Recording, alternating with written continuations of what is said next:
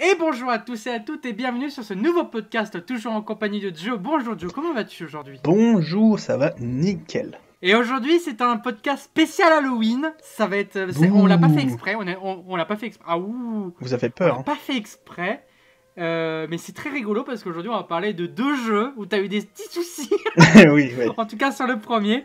Oui, Vous l'avez vu, nous allons parler de The Evil Within, développé par Tango Gameworks et édité par Bethesda Software, qui est aujourd'hui un développeur Xbox. Donc en fait, oui, on va on va parler d'un jeu Xbox aujourd'hui, deux jeux Xbox. oui, Euh, Enfin, c'est pas des jeux Xbox à la base, mais c'est devenu des jeux Xbox. oui. Parce que globalement, c'est devenu des développeurs Xbox, donc euh, voilà. Ouais, ça, ça a été... Ils étaient dans le, dans le rachat de Bethesda, quoi. Oui, c'est ça. Donc voilà.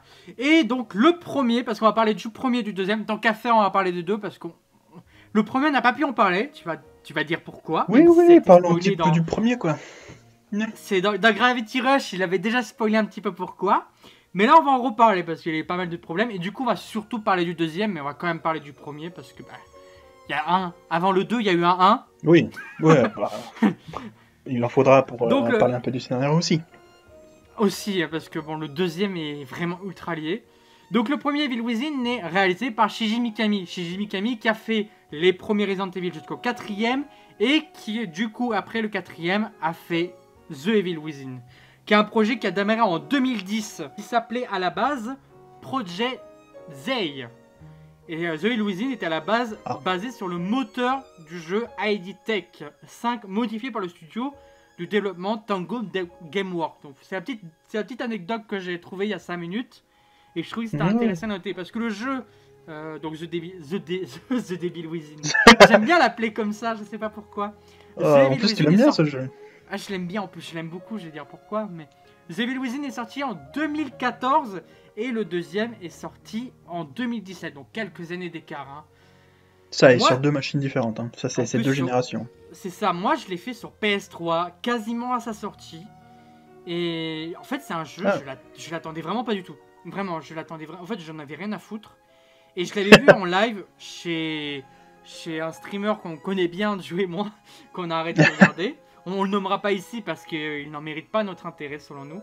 Exactement. Euh, et euh, moi, il m'avait frappé. C'est ce jeu m'avait frappé. Euh, je dis mon avis avant le tien parce que. oui, oui, vas-y. c'est mon- C'est bah, ton choix. C'est ça, c'est mon choix c'est ce mois-ci, cette semaine, je vais dire. Et pas, pas l'émission. Voilà. pas mal. Tu Voilà, The Evil Within, ouais, je l'ai découvert quasiment à sa sortie sur PlayStation 3 et ça a été un, énorme coup de cœur dès le début. Déjà en stream, je me disais, c'est sympa, ces bandes noires en, haut et en, et en- en bas et en haut. C'était du jamais vu et tout le monde Mhm. crachait sur ça et moi j'étais là, mais c'est trop, une idée de génie, j'adore. Et rien que pour ça, déjà j'avais accroché. Et puis le fait que bah, tu passes d'un hôpital à une forêt, à un asile, à une grotte, tac, tac, ça enchaînait tellement plein d'univers. J'adorais, j'étais là, c'est Inception en fait. Et ça me parle énormément. Ce côté, on va explorer la folie vraiment au cœur du truc. Bah, ça me parlait énormément et c'est ce qui m'a fait accrocher direct. Et en fait, j'ai connu Evil Within avant Resident Evil. Parce que Resident Evil, j'ai connu il n'y a pas si longtemps. Ah ouais? Ouais, ouais. Moi, Chiji Mikami, je l'ai découvert sur Evil Within. Et après, Ah, j'ai, après j'ai fait le Resident Evil. Et en faisant Resident Evil 7, j'ai fait les autres. Parce que j'ai Tu as, tu as découvert dû, tu as voir, 7. Tu as dû voir du coup le, le- le petit clin d'œil euh, Resident Evil au, au début du premier euh, Evil Within. Ah, ben clairement, du coup, euh, après j'ai fait Resident Evil, je suis retourné sur Evil Within et, et j'ai vu les clins d'œil et j'étais là, mais c'est trop bien en fait. Et, et ouais, Evil Within, du coup, quand, quand je l'ai refait euh, il y a quelques années de ça, bah pour moi, ça reste toujours. euh, Enfin, c'est mon jeu phare à moi, quoi. Je, je... Vraiment, Evil Within, c'est un énorme coup de cœur et pour moi, j'irai même plus loin. Pour moi, c'est un des chefs-d'œuvre du, du survival horror encore aujourd'hui. Je trouve qu'il réussit quasiment dans tous les domaines c'est ce jeu qui te donne cette sensation de toujours être le plus faible, mais quand tu avances, tu te crois un peu plus fort. Oh, le jeu va te redonner un coup de poing. Il va dire non, c'est moi le plus fort. Hop, tu évolues, tu réussis, t'es toujours plus fort. Mais non, le jeu te redonne un coup de poing jusqu'à la fin. Et je trouve que c'est réussi, mais de bout en bout. Et ça ne s'arrête jamais. Il a un rythme effréné. Il y a peut-être deux, trois passages. Moi, le, le passage, euh, on, on le dira en spoil, mais vers la fin Mhm. du jeu, il y a, il y a quelques, quelques passages de level design que je n'aime que j'aime moins, mais globalement, on va dire que 80% du jeu, voire 90% du jeu, pour moi, c'est une totale réussite. Et, et ouais, le scénario est peut-être un peu tiré par les cheveux et tout, mais moi, ça me parle vraiment énormément. Et en tout cas, pour le premier. Parce que du coup, là, je vais, venir, je vais venir sur le deuxième. Le deuxième m'a beaucoup moins plu. Je trouve qu'il y a beaucoup de ratés. Alors, il est pas réalisé par Shizuki Mikami. Moi, je l'ai senti directement. On ah, c'est chèvre. Ouais, il est réalisé par John Johannas. désolé si je le dis mal. Mais en il a un très beau prénom, en tout cas. Oui, John. c'est bizarre, hein bah, C'est bizarre, je sais pas. En fait, Shinji Mikami, c'est le genre de mec qui te fait un projet. Maintenant, à l'heure actuelle, il te fait un projet. Il t'a fait un premier épisode d'un des jeux. Et le deuxième, il va le donner à quelqu'un d'autre parce qu'il trouve qu'aujourd'hui, il est meilleur professeur que réalisateur. En tout cas, il trouve qu'il a plus rien à prouver. Et du coup, il préfère pas. Il trouve qu'il a moins de talent créatif. Et du coup, il préfère donner Mhm. de l'argent ben, à, des petits euh, réalisateurs pour euh, les faire. Et, c'est lui qui est sur euh, Ghostwire? Et c'est lui qui est sur Ghostwire, exactement. Ah, ok. et donc, il, était, il, était, absolument pas sur The Evil Within Sur Evil Within 2, sur The Evil Within 2, il est en producteur, hein, forcément. ah ouais, donc ouais, ok. Il chapeaute le truc, mais globalement, c'est vraiment pas lui qui est derrière le projet. Enfin, qui... Ouais, il a, il a un petit regard, mais c'est pas lui qui, qui fait la direction, quoi.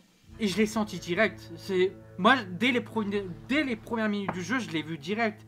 Il y a un changement de ton, d'ambiance, de direction, et ça me plaît moins. Et le 2 me plaît beaucoup moins sur quasiment tout. C'est pas que hmm. c'est mauvais, c'est juste que par rapport au premier où je trouve que c'est quasiment un 20 sur 20, ben le 2 je lui donnerais un 17 sur 20. C'est bien, c'est très bien. Ouais, t'as apprécié, mais, tu préfères le premier quoi. Exactement. Et tu vois, le 2, je l'ai refait pour le podcast. Bah, je l'ai un peu rush parce que, en fait, il me plaît moins et j'ai moins envie de passer de temps là-dessus. Déjà, il y a les bandes noires en moins, je trouve que c'est un défaut en soi parce que, bah, je sais pas, même si c'était ultra critiqué pour le premier, je trouvais que, bah, t'avais une vision.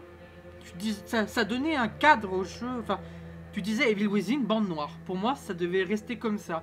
Et je trouve que c'est dommage qu'ils les aient retirés. Ouais. Euh, de deux, bah, le fait que ce soit un peu plus open world, je trouve que ça gâche un peu. T'as plus cette sensation de. Comme le 1 où tu progresses, l'ennemi te donne un coup de poing. En fait, dans les jeux d'horreur, c'est très compliqué à faire un jeu d'horreur. Et Shinji Mikami, il avait fait une interview sur ça et il disait justement que pour lui, les jeux d'horreur, c'est un jeu niche en soi. Parce que tu dois toujours mettre en épreuve ton joueur, le mettre la tête sous l'eau, mais lui faire lui montrer l'espoir qu'il puisse sortir la tête de l'eau. Evil Within 1 le réussit très très bien. Et Evil Within 2 le réussit pas du tout parce que pour moi, t'as toujours la tête hors de l'eau. T'as toujours l'impression que, en fait, t'es trop fort. Oui, euh, je... ouais. Et en fait, au ce point-là, oui, je... te rejoins. Et euh, le premier, la, première partie du jeu, elle est en open world. Et en fait, bah, dès la première partie du jeu, tu, tu bats tout le monde parce que t'es blindé de munitions et tout. Alors là, pour la partie que j'ai fait, vous allez voir, je galère un peu pour ceux qui regardent la version vidéo. Euh, parce que, bah, en fait, j'ai pas récupéré beaucoup de munitions et tout, donc je galère un peu plus. Mais quand vous faites le jeu normalement, en faisant toutes les quêtes secondaires et tout, bah, vous galérez pas, vous récupérez plein de munitions et tout. Et en fait, hmm. bah, vous roulez un peu sur tout. Et c'est le défaut pour moi du 2. Et c'est pour ça que le 2 me plaît beaucoup moins que le premier, où le premier, je, je me suis régalé de bout en bout. Et, et ouais, le 2 m'a beaucoup moins plu. Mais ça reste quand même un jeu, ça reste quand même un jeu du cœur et j'espère quand même un 3. Voilà. on, va, on, va, rentrer plus en détail dans les trucs, mais voilà, globalement, mon avis sur le 1 et le 2, pour le 1, c'est une masterclass, et le 2, je l'aime beaucoup moins, mais ça reste quand même un jeu. Ça me fait plaisir qu'il existe, quoi. Parce que le 1, ok. voilà. Maintenant, on va parler un peu de ton avis. Je que ça, fait des, ça, ça fait des semaines, des semaines que tu me teases un peu. Et on va parler surtout de ton problème avec le 1 parce que c'est quand même terrible ce qui s'est passé. Oui, mais, mais, en gros, j'ai voulu faire ben, le premier parce qu'on voulait le faire à la base. je sais plus si c'était après Gravity Rush ou à la place de Gravity Rush. Mais bah, en fait, c'était le premier jeu. Ouais, c'est ça, c'était The Evil Within, quoi. Vaki avait choisi. Et du coup, je me dis, bah let's go. Euh, euh, la première fois, je crois que j'avais déjà essayé de le faire sur le PS Now. Il y a eu des problèmes. Comme quoi, ben, vu que je suis belge, j'ai donc les stores belges logique. Et apparemment, Bethesda pense que, en tout cas Tango Gameworks, pense qu'en Belgique, on parle anglais ou polonais. Euh, donc euh, voilà, c'est... Et pour l'anglais ne me rebute pas. Il y a plein de jeux, je joue par exemple au Saints Row où ils parlent qu'en anglais, tu vois. Sauf que même les sous-titres n'étaient qu'en anglais, et j'avoue, pour un truc qui te parle d'esprit, de trucs mental, tout ça, bon, j'ai envie de comprendre un peu le scénario et j'ai pas envie de j'ai envie de comprendre directement qu'est-ce qu'il faut faire face à un ennemi. Et du coup ça m'a vite cassé les couilles donc ça m'a fait chier on en a parlé et après il y avait eu l'histoire du Game Pass. Avec le rachat les jeux Tango Gameworks et Bethesda arrivent dans le Game Pass. Donc tant mieux j'ai le Game Pass. Vive le Game Pass. Achetez le Game Pass, wink wink. Euh, et du coup ben, je réinstalle le premier sur, sur Xbox du coup et nouveau ça je me suis dit au, au début que c'était PS Now, eh ben non, c'est juste Tango Gameworks qui a fait n'importe quoi. Enfin bref, du coup, j'ai pas pu le faire. J'ai avec, avec Vaka, on l'a annulé. Euh, on a dit ok, on verra, on verra éventuellement pour le 2 quand il arrivera dans le Game Pass, qui est arrivé plus tard. Et euh, du coup, bah, je me suis dit, bah, vu qu'on va faire le 2 et que j'ai envie de découvrir aussi le truc, et j'avais regardé au début le Let's Play il y a quelques années, mais du coup, je me suis rematé le Let's Play de Bob Lennon. On sur le mettre dans les tags. Merci. voilà. C'est pour toi, c'est pour toi, je, te l'offre. et, et, du coup, voilà, j'ai été voir son let's play, voilà. Je suis plus trop fan de, de, ce que fait Bob Lennon, mais j'ai au moins pu voir le, comment ça se déroulait en termes de gameplay, même si c'est pas la même chose que quand on a le gameplay en main, c'est sûr. Mais j'ai pu voir le scénario, tout ça, etc. Et euh, je dois avouer que le premier, j'ai été assez... Euh, assez... pas méchant, mais je suis pas fan quoi. Vraiment pour moi c'est un le premier c'est c'est un 13 sur 20 quoi. C'est ah ouais. Oui, je mais... entre mon c'est un chef-d'œuvre, c'est quasiment 20 sur 20 et toi 13 sur 20, on va se battre aujourd'hui. bah, c'est bah, ça qui est intéressant aussi, c'est qu'on va, on va pouvoir enfin pas comme le dernier euh, podcast où on a déglingué FF8, encore ah, désolé. Putain, on est encore désolé hein, mais FF8 Mais pour, mais, mais, mais pour ça, il faut que vous sachiez comment je j'appréhende les jeux d'horreur, tu vois et la survival horror, ça ne me dérange pas. Après, moi, je, ne suis pas particulièrement fan de me faire peur, tu vois. Hmm. Oui, euh, oui, enfin, par exemple, les attractions qui font peur, tout ça, je ne fais pas, tu vois. Et après, je regarde des films d'horreur, mais seulement si l'univers m'intéresse. Par exemple, Alien, j'adore. Et tout ça, même si je trouve pas que ça fait particulièrement peur. Oui, Après, c'est hein. parce que ça a plutôt vieilli aussi. Mais euh, je suis pas particulièrement fan des films d'horreur, je dois l'avouer. J'aime pas me faire peur en fait. Je comprends que chez certaines personnes c'est un kiff, tu vois. Moi j'aime bien quand c'est bien fait, quand c'est très bien fait. Et j'avoue que je suis pas. Euh, là, l'univers déjà me parlait pas, tu vois. Et du coup j'étais en mode bon, euh, oui, ok, euh, super, un gars qui est dans un cerveau. Enfin, on comprend pas directement, mais si tu regardes un peu les trucs, et puis ça faisait des années, et du coup j'étais un petit peu spoilé entre guillemets. Donc voilà. Et je, le côté le côté horreur, j'ai pas trop kiffé parce que voilà. Et puis l'histoire m'intéressait pas. Je vais, je vais pas te mentir, l'histoire, j'étais en mode bon. Et Sébastien Castellanos, pour tout vous dire, pour moi, notamment du fait de Bob Lennon, c'était un, personnage drôle pour moi. Quand je disais Sébastien quoi, moi ça me faisait rire, tu vois. Hmm. J'avais le petit son de la guitare euh, de la bouche de Bob Lennon, tu vois. Mais c'est tout. Et j'étais en mode ouais ok. Et les autres personnages, Kidman et euh, Joseph, pour moi ils étaient ignorants, enfin ignorants, euh, comme pas dire, mais en gros, il indifférent, voilà. Et il y a plein de trucs qui. Et puis le gameplay, ben, je sais que j'aurais pas aimé y jouer. Ça, je te le dis direct. Euh, en fait, c'est Resident, Evil 4. Hein. Oui, ben j'aime pas non plus Resident Evil 4, tu vois.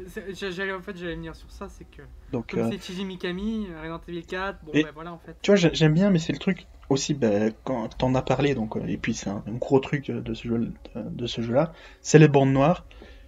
Je j'aurais j'aurais abandonné le jeu dès qu'il y aurait eu les bandes noires et que j'aurais vu. Enfin, on ne voit rien. Déjà, il fait noir dans le jeu. Et en plus, on te retire un tiers de ton écran, voire plus. Je trouve, personnellement, je trouve ça une idée à la con. Mais après, je comprends que c'était une vision et que je, comprends tout à fait la prise de risque entre guillemets, tu vois. Et, beaucoup de gens ont râlé à, propos de ça, et c'est pour ça que d'ailleurs ils ont fait une mage là-dessus où on peut les enlever, il me semble. On peut les enlever. Euh, et qui d'ailleurs ne reviennent pas dans le 2 pour, à mon avis, c'est la bah, même raison. il, revient dans New Game Plus, en fait. Oui, ça, ça je l'ai vu. Et, et c'est très mal intégré, par contre. quand, je, quand je l'ai vu, je me suis dit, bon. Ah, dommage mais, mais, voilà, mais. Euh... Ouais, non, j'ai pas kiffé. J'avoue que j'ai pas. C'était vraiment pas un kiff. Quand j'ai joué, quand j'ai regardé le Let's Play de Boblen, parce que j'ai pas joué du coup, j'ai passé un bon moment entre guillemets quand il y avait les parties même si l'histoire, j'étais en mode bon, il y avait que le truc avec Ruvik éventuellement et comment ça fonctionnait. je trouve qu'il y a trop de mystère en fait, et qui m'a du coup un peu. euh, Mais ça, on en reviendra un peu dans le gameplay. C'est marrant le- parce que c'est ça qui me. Ouais, bah, je- on va réagir plus tard, mais là je réagis tout de suite au tac au tac. C'est le mystère du 1 qui m'a énormément plu, là où le 2 il est quasiment inexistant et ça m'a pas plu, tu vois. Ouais, mais je- On parlera du 2 juste après, t'inquiète, t'inquiète. Je te dirai ce que j'en pense. Mais euh, du coup, ouais, j'ai- j'ai. Mais. euh, Du coup, j'étais un peu. euh, J'étais un peu froid, je regardais les trucs, mais vraiment parce qu'il y avait que Bob Lennon qui me m'entertainait, qui me divertissait, pardon. Excusez-moi. Ah ouais. Et du coup, j'étais là, ouais, ok, bon, j'avais les trucs. euh, C'était pas, j'étais pas accroché. À la fin, bon, t'as toute l'explication, et c'est ça que j'aime bien aussi dans les, dans les jeux d'horreur. C'est que, ok, il faut du mystère pour t'instaurer la peur, tu vois. Mais il y a un moment, il faut que ça t'explique. Et dans Evil Within, un truc qui, qui font bien, c'est qu'ils t'expliquent assez vite et petit à petit les trucs. Et qui te font comprendre. Si tu, si tu réfléchis vite, au début, tu peux assez vite comprendre. Et ça, j'ai bien aimé, et de comprendre un peu comment fonctionne tout ça, même si on sait pas tout, etc. Et j'ai bien kiffé. La fin, j'ai bien aimé. Je peux pas te mentir, avec, euh, avec euh, Leslie qui part, euh, qui, Mais qui part sans, sans aller plus loin dans le spoil. Il y a les, aussi Mais- euh, également les 3 DLC, on en a pas parlé, mais il y a 3 DLC sur le premier euh, que je n'ai pas Oui, fait oui. et qu'on a regardé en vidéo nous deux. C'est ça, oui, pour, euh, pour voir s'il y avait des trucs qui étaient importants scénari- scénaristiquement. Spoiler. Et, euh, et euh, du coup, voilà, j'ai fini le let's play comme ça. J'étais en mode, bon, euh, on verra bien avec le 2, quoi. Si c'est le même truc. Et le 2, euh, vraiment, avant de, de parler des DLC, je, je n'ai vu rien du tout avant de le lancer. Vraiment, je ne connaissais rien sauf la jaquette. Avec euh, Sébastien dans, dans truc blanc. C'est tout, et je, ne je ne savais même pas à quoi ressemblait le jeu, de quoi ça allait parler. Du coup, j'avais. Parce que du coup, vu que le 1 ne m'intéressait pas, je me suis pas du tout intéressé au 2, quoi. Et je me rappelle même, je me rappelle même pas des gameplay, des trailers euh, que j'ai dû sûrement voir l'autre, tout ça, et tout. Et du coup, je m'étais dit bon, ben si c'est exactement comme celui-là, je vais soit passer un mauvais moment ou je vais abandonner. Et donc, Hmm. j'allais avoir. Et du coup, après, j'ai regardé les DLC en, en, en, en vidéo. Et étonnamment, j'ai bien kiffé. J'ai bien kiffé l'histoire. Et, on, on plongeait plus dans le truc de, l'histoire en elle-même, tout ce truc de complot, etc. qu'il y a. Et j'ai bien aimé. Euh, j'ai fait Ah, ok, Kidman, elle est enfin intéressante. Euh, et je me suis dit Ok, si ça va dans ce sens-là, dans le 2, ça pourrait bien me plaire, tu vois. Même si le troisième DLC, je le trouve euh, très mauvais, parce que c'est un. En gros, c'est un truc en FPS où il faut tuer des trucs et c'est juste un slasher. euh, Oui, en fait, c'est pas fou. on, on incarne les espèces de de monstres avec le coffre-fort. euh, ouais, bon. Soit tu joues un boss, qui, enfin qui n'a même pas le même personnage que dans le jeu de base, et qui doit retrouver sa fille, et qui du coup tue. Ben, on se retrape du coup tous les boss du premier jeu, et c'est enfin c'est pas c'est pas fou. Et puis il se contredit avec euh, des trucs dans le 2, mais bon, ça. voilà. On peut pas vous en parler, mais en, bon, ce troisième DLC introduit quand même un personnage important qu'on reverra dans le 2. Oui, mais c'est la partie spoil, la par- grosse partie spoil. et du coup mon avis sur The Evil Within 2, le gros morceau, eh bien j'ai bien aimé. Franchement pour moi c'est un 17 voire 18 sur 20. J'ai vraiment aimé. Je je trouve le jeu déjà très beau. Il n'y a plus les bandes noires ça, qui, qui... Moi, je trouve ça beau. Moi, je vois enfin tout. J'ai plus, j'ai plus de peur de qu'il y ait un monstre coincé dans, dans les barres noires. Euh, ensuite, le... Oui, très beau, sauf qu'il y a beaucoup de popping et je me suis fait peur moi-même des fois avec euh, le popping. Mais bon, ça, c'est c'est autre chose.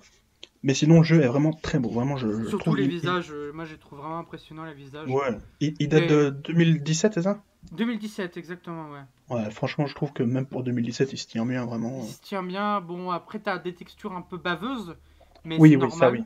Euh, mais ouais, les visages, moi, je les trouve impressionnants. Bah, la, la tronche de Sébastien, quand ils font un, un zoom dessus, que tu vois vraiment les, les poils, les grains de, de, Ouais, son Sébastien, visage, ouais. c'est vraiment impressionnant. euh. Les cheveux de ouais. Sébastien sont plutôt réussis. C'est un détail, mais les cheveux, d'habitude, dans les jeux vidéo, c'est c'est cassé. Et là, ça passe, quoi.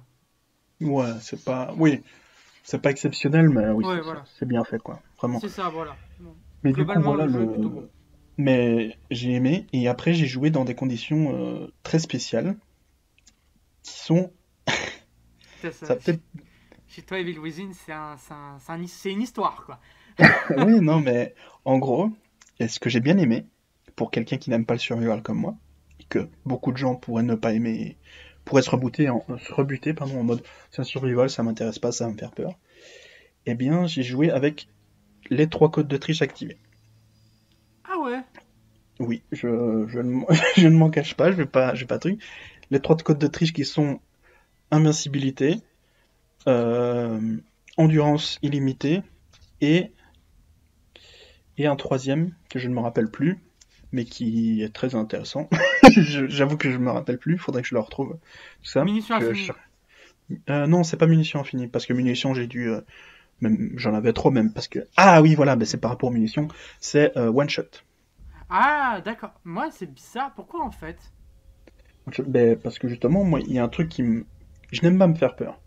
Du coup, je un des trucs qui fait peur dans le survival horror, ben, c'est le côté survival. C'est le fait de compter ses munitions, de se retrouver face à un monstre qui n'a pas de, qui, qui t'accule et que tu n'as plus de munitions, du coup tu dois te faire peur, tu dois te mettre en danger, qui peut te mettre en danger plus tard, et ainsi de suite, et ainsi de suite, et ainsi de suite. Et là, je me suis dit, si ça m'enlève le côté survival, ça va déjà plus, je vais, en fait, je vais me plonger dans l'histoire qui euh, m'intéressait déjà plus via les DLC du premier. Et que je me suis dit, ah, visiblement, l'histoire devrait me plus intéresser dans le 2. Et je me suis dit, vu que le premier, le gameplay ne m'intéressait pas, en tout cas ce que je voyais, j'avais pas envie de me faire du mal en me disant je vais me forcer à faire un gameplay que je n'aime pas. Et donc, vu qu'il y avait ça disponible dans le truc et qu'il ne vous bloque absolument pas les trophées ou les succès, je me suis dit, ben, ça c'est un truc parfait et que il y a eu, il y a tout ce débat de l'accessibilité, le, le, mode facile entre guillemets. Mais moi, on peut dire que j'ai joué en très facile le jeu. mais en même temps, un jeu d'éveil. Mais je pense que si je l'avais joué en, euh, en, en normal, j'aurais pas kiffé du tout. Je, Enfin, si, j'aurais kiffé, j'aurais kiffé, mais j'aurais pas autant kiffé que là j'ai aimé, tu vois. Là j'ai aimé parce que j'avais pas cette tension, ce truc de oh je dois regarder tout. tout... Là j'avais, ok, je comprends. Après j'essaie de le jouer un peu, toi j'étais pas en mode, euh, vu que tu peux, tu peux one shot, tu vas avec le couteau, tu one shot, tu vois, même les boss.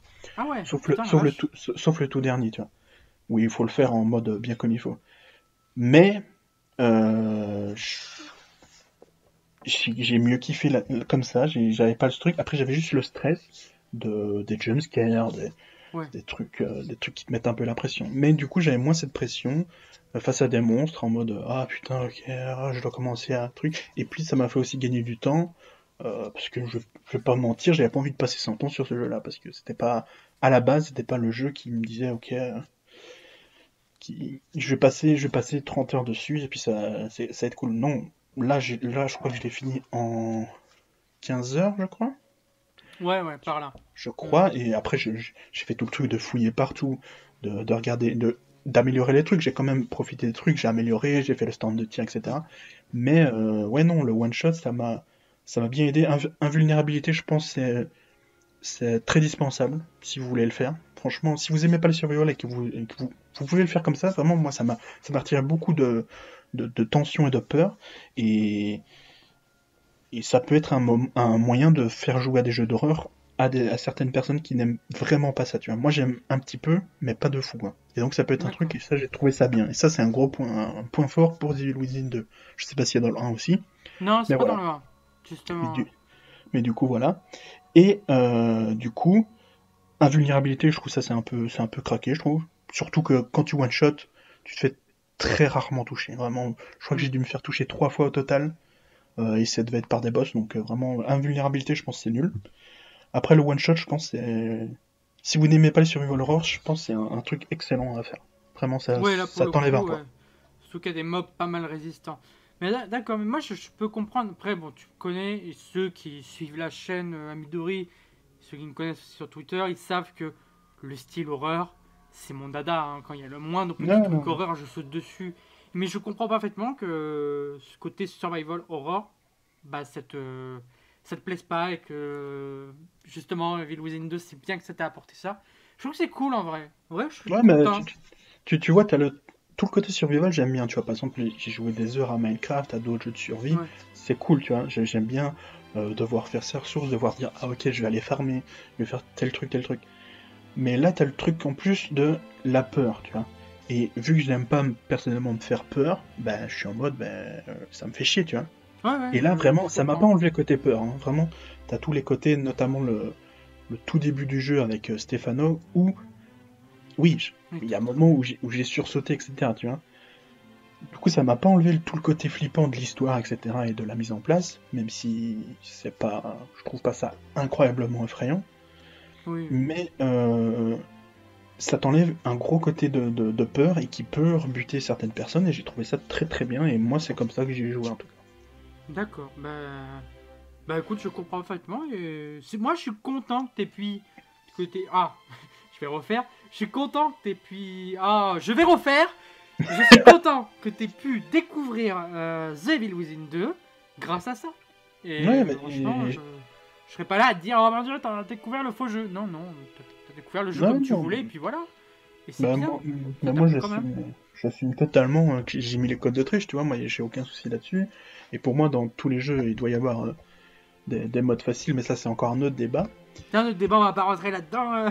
mais voilà, et mais du coup, du coup voilà, et mais en termes de scénario, et du coup, comme je le pensais, j'ai beaucoup plus aimé le scénario de celui-là, parce que on entrait plus dans, le fonctionnement du système, hmm. dans le fonctionnement des personnes là-dedans, de, ce que voulait faire euh, la fameuse entreprise Mobius qui était teasée dans, dans les DLC du premier. Hmm. Et j'ai bien aimé, j'ai kiffé le personnage de Sébastien Castellanos. Je l'ai trouvé moins transparent que dans le premier, même si il a son truc, euh, je le trouvais un peu en... Je trouvais un peu ça bizarre.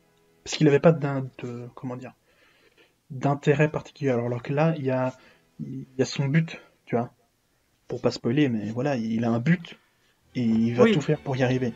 Oui. Et je l'ai trouvé beaucoup plus humain. Oui, c'est vrai que. En fait, c'est bizarre, mais en fait, c'est Evil Within 1, t'as la vision japonaise, et Evil Within 2, t'as la vision américaine. Et la vision japonaise, elle est moins humaine, il faut, faut l'avouer. Il est un peu moins basé sur l'humain et tout, et plus sur l'horreur bien terrifiant, bien, bien bizarre japonais. Alors que la vision américaine, elle est plus basée sur les émotions des personnages, plus que sur le bizarre japonais. Un peu, un peu, ouais. J'avoue que ouais. Mais c'est ça que j'ai plus aimé. On, apprend plus sur les personnages. Il y a même beaucoup de personnages secondaires que j'ai beaucoup aimé. Euh, le personnage d'Esmeralda Torres que j'ai beaucoup aimé. Franchement, euh, Kidman que, j'ai kiffé. Sébastien, euh, incroyable. Il y a, puis il y a plein de petits personnages que qu'on peut pas dire. C'est ça, bah, voilà. Mais... Stefano aussi très intéressant comme méchant. Stefano est intéressant, euh, beaucoup, beaucoup plus intéressant que le deuxième méchant, je trouve, parce que le jeu est séparé en deux parties entre guillemets. J'avoue, j'avoue que la deuxième partie m'a mieux plu en termes de gameplay, mais moins en termes de scénario entre guillemets. Mais ça, on en reparlera dans, dans la partie spoiler. Mais du coup, ouais, pour moi, genre le 2, euh, j'ai vraiment kiffé et à vrai dire, euh, s'il y a un 3, je pense que j'y jouerai Day One. D'accord, ok. Ben, c'est quoi, ça me fait vraiment plaisir parce que je m'en doutais que le premier t'allais pas accroché parce que c'est beaucoup trop. Enfin, tu, connais mes délires. Tu sais que le Evil Within 1, je, l'ai adoré pour plein de raisons. Et moi, je connais aussi tes délires et je me disais que le 2 t'allais quand même plus accroché aussi parce qu'il est un peu moins bizarre, un peu moins mystérieux. Et va, tout ce côté, Et t'as tout ce côté un peu plus libre qui te fait respirer entre des séquences couloirs. Et ça, ça. j'ai bien aimé aussi, tu vois. T'as tout le côté couloir qui est vachement flippant, notamment dans les premiers, parce que tu connais rien et du coup t'as cette peur de qu'est-ce qu'il y a exactement, avec tous ces jumpscares, avec les photos, tout ça. Qui, qui moi j'étais en mode ah putain ça j'étais pas bien tu vois. Franchement je, je vais pas mentir. Et après t'avais le côté libre où t'étais un peu plus tu respirais hop. Même si t'avais des petits moments de tension notamment avec le spectre que tu retrouves de temps en temps etc mais euh, j'ai bien aimé le rythme de celui-là. Et après, je suis un gars qui n'aime pas l'horreur. Donc, il y a des gens qui pourraient dire Ah, il manque d'horreur, il manque de ça ou ça. Mais ça, bah, c'est. Voilà, après. En fait, dans ce podcast, vous allez voir, on a juste parlé de nos avis. On est déjà à 30 minutes. C'est fou. Il va durer très longtemps. non, dans, ce podcast, il va avoir deux visions différentes. Un gars qui aime pas trop l'horreur et moi qui surkiffe ça, en fait. Ça va être marrant parce que justement, si j'ai mes jeux, c'est aussi pour. Euh, un petit peu confronter un peu nos avis. Je m'en doutais que t'allais pas autant kiffer que moi, mais. c'est intéressant aussi de. C'est aussi intéressant de.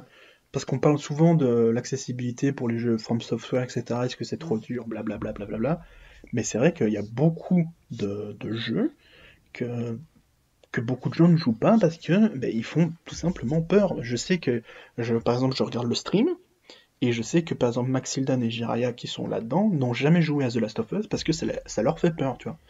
Et, hmm. et, et, du coup, ils ne jouent jamais à des jeux d'horreur, etc., comme Civil War, et ça ne leur viendrait jamais. Et je trouve que ces codes de triche que j'ai utilisés dans le 2, c'est une porte euh, grande ouverte, même si ça continue à faire peur. Vraiment, j'insiste là parce qu'il y a beaucoup de gens qui devraient dire Ah, mais c'est one shot, ça fait moins peur. Oui, ça fait moins peur, mais ça continue à faire peur. Mais c'est un mode très facile et qui, qui met Evil Within pour tout le monde. Quoi. Ouais, voilà, moi je trouve que c'est intéressant. Enfin, je veux dire, tu mets des modes d'accessibilité comme ça sur un Returnal par exemple que j'ai adoré, bah je m'en fous, je les utiliserai pas et puis voilà. Mais, si t'as des gens qui ont envie de les faire, bah ils les font. Des modes d'accessibilité, ça me dérange pas moi. C'est ça, c'est. J'ai rien contre ça. Après, c'est plus de la, c'est plus des modes de facilité, je vais dire, que d'accessibilité, parce que même si ça permet de, de, rendre accessible à plus, ça reste de faciliter le, jeu, tu vois. Ah, ça, ça, ça c'est une évidence. Mais voilà, par exemple, sur Resident Evil 7, je sais que des gens ne l'ont pas fait parce que c'est Resident Evil qui fait le plus peur et les gens l'ont pas fait parce que c'est pour ça. Pour ça, le 8, ils ont un peu réduit la peur. Mais honnêtement, vraiment, j'ai jamais fait le 7, tu vois, de Resident Evil. Et j'ai peur à cause de ça, tu vois, parce que je sais qu'il y a, euh, pour, pour ceux qui ne savent pas, je suis arachnophobe, et je sais qu'il y a ah tout un passage avec beaucoup d'araignées et tout ça, et je, vraiment, je, j'ai peur d'abandonner à ce moment-là. Et d'ailleurs, dans Civil Within 2, il y a un moment où j'ai failli abandonner, euh, parce que j'ai une autre phobie, c'est tout ce qui est mannequin, etc. Oh putain, mais alors le 1, il n'y a que ça en plus. Et il y a un moment où, dans la première partie, où tu te retrouves, tu es dans le noir, et ça allume, et tu as plein de corps inanimés autour de toi. Et vraiment, j'ai vraiment euh, été pas bien à ce moment-là, tu vois. Parce qu'en plus, je joue la nuit avec un casque, ah tout dans les bonnes conditions, tu vois. Et vraiment, j'étais pas bien, et j'ai mis pause pendant 5 minutes, j'étais en mode, est-ce que ça va durer longtemps, ou est-ce que je j'abandonne là? Et je me suis dit, allez, t'es en mode euh, facile, entre guillemets, s'il y a un truc tu le dégommes vite fait et tu passes vite, tu vois. Et toute cette partie, je l'ai vite passée parce que j'avais cette angoisse, tu vois. Et, euh, et j'ai failli abandonner à ce moment-là. Je me suis dit non, allez, je continue. Et après, heureusement, elle est très courte cette partie, mais mm. moi, il y a des trucs euh, qui sont infaisables, vraiment, vraiment. Et ça, ça en fait partie. Et, là, le, le, truc de la facilité m'a poussé à, aller plus vite et du coup à passer ce moment vraiment pour moi qui et je sais que c'est le but de faire peur, tu vois, mais j'ai aucun plaisir à ça, quoi. Oui, oui, je, comprends, oui. Après, voilà, c'est le style horreur, t'accroches pas. Euh, c'est pas, pas grave. C'est une façon, comme je disais un petit peu en intro, Shinji Mikami, quand il disait que c'est un genre de niche, bah il a raison. C'est un genre de niche. C'est vraiment pas pour, tout le monde, quoi. C'est pour ça que je t'ai. Quand tu m'as dit ça, c'est ouais, tu vois. Et ça qui est, qui est, qui est intéressant, c'est que moi je l'ai joué en facile et j'ai pu le faire comme ça et découvrir l'histoire et que et l'histoire m'intéresse et j'ai envie de faire le 3 tu vois et mm. toi ça ne t'a rien enlevé à ton histoire tu vois à, ah ton expérience et c'est ça que j'ai trouvé ça bien et qui pour moi est un gros point fort plus le scénario plus les graphismes qui sont très beaux etc mais ça c'est un gros point qui, que je voulais souligner parce que ben c'est pas forcément la façon dont on s'attend à ce qu'on joue mais voilà c'est comme ça et c'est un très beau point fort de Tango Gameworks. De, franchement, ouais, t'as as bien fait de le souligner. On a passé un très long moment sur nos avis, mais en même temps, on va parler de deux jeux. Donc, on va plus se concentrer sur le 2, mais il fallait qu'on parle du 1 et du 2 globalement, donc c'est vrai que c'est un peu long. oui, et euh, puis on a, on a déjà aussi parlé un peu du gameplay. Hein. Oui, globalement, voilà, on a parlé un peu de tout. Mais voilà, on n'a pas parlé du scénario qui, qui casse la tête. On va, on va, être honnête, le scénario casse, mais bien la tête. Moi, à l'époque, quand je l'avais fait, euh, bah, j'ai dû lire derrière un résumé parce que j'avais pas tout compris. Et même sur la fin du 1. Euh, ouais, déjà pour le premier, pour le premier, parce que le 2 ça allait mieux. Mais le premier, il m'avait tellement cassé la, tête à l'époque que, bah voilà, j'avais fait le jeu de mon côté. Derrière, j'ai regardé le de Bob Lennon euh, pour revoir certaines scènes, c'est pas pour pas refaire le jeu, tu sais. Euh, et j'avais mieux compris la deuxième fois. Mais quand même, derrière, j'ai quand même lu un résumé pour savoir, ouais, mais à tel moment, pourquoi il se passe ci, pourquoi il se passe ça? Alors, c'est expliqué dans les DLC que j'avais pas fait, du coup. Ouais. Et, et ouais, non, le jeu, le premier me casse la tête, mais moi, c'est ce que j'avais adoré dans le premier, justement. C'est que je comprenais rien. Et j'adore rien comprendre. Parce que du coup, ça me donne, euh, ça me donne ce petit sucre de. Tu vas comprendre un jour et tu vas être satisfait. Et c'est pour ça que j'adore ce premier jeu. Ouais, ben, c'est ce que j'ai pensé ben, euh, par rapport aux Dark Pictures qu'on fait, nous, en COP. Et qui, d'ailleurs, le, le, dernier est sorti il n'y a pas longtemps, euh, mm. House of Ashes.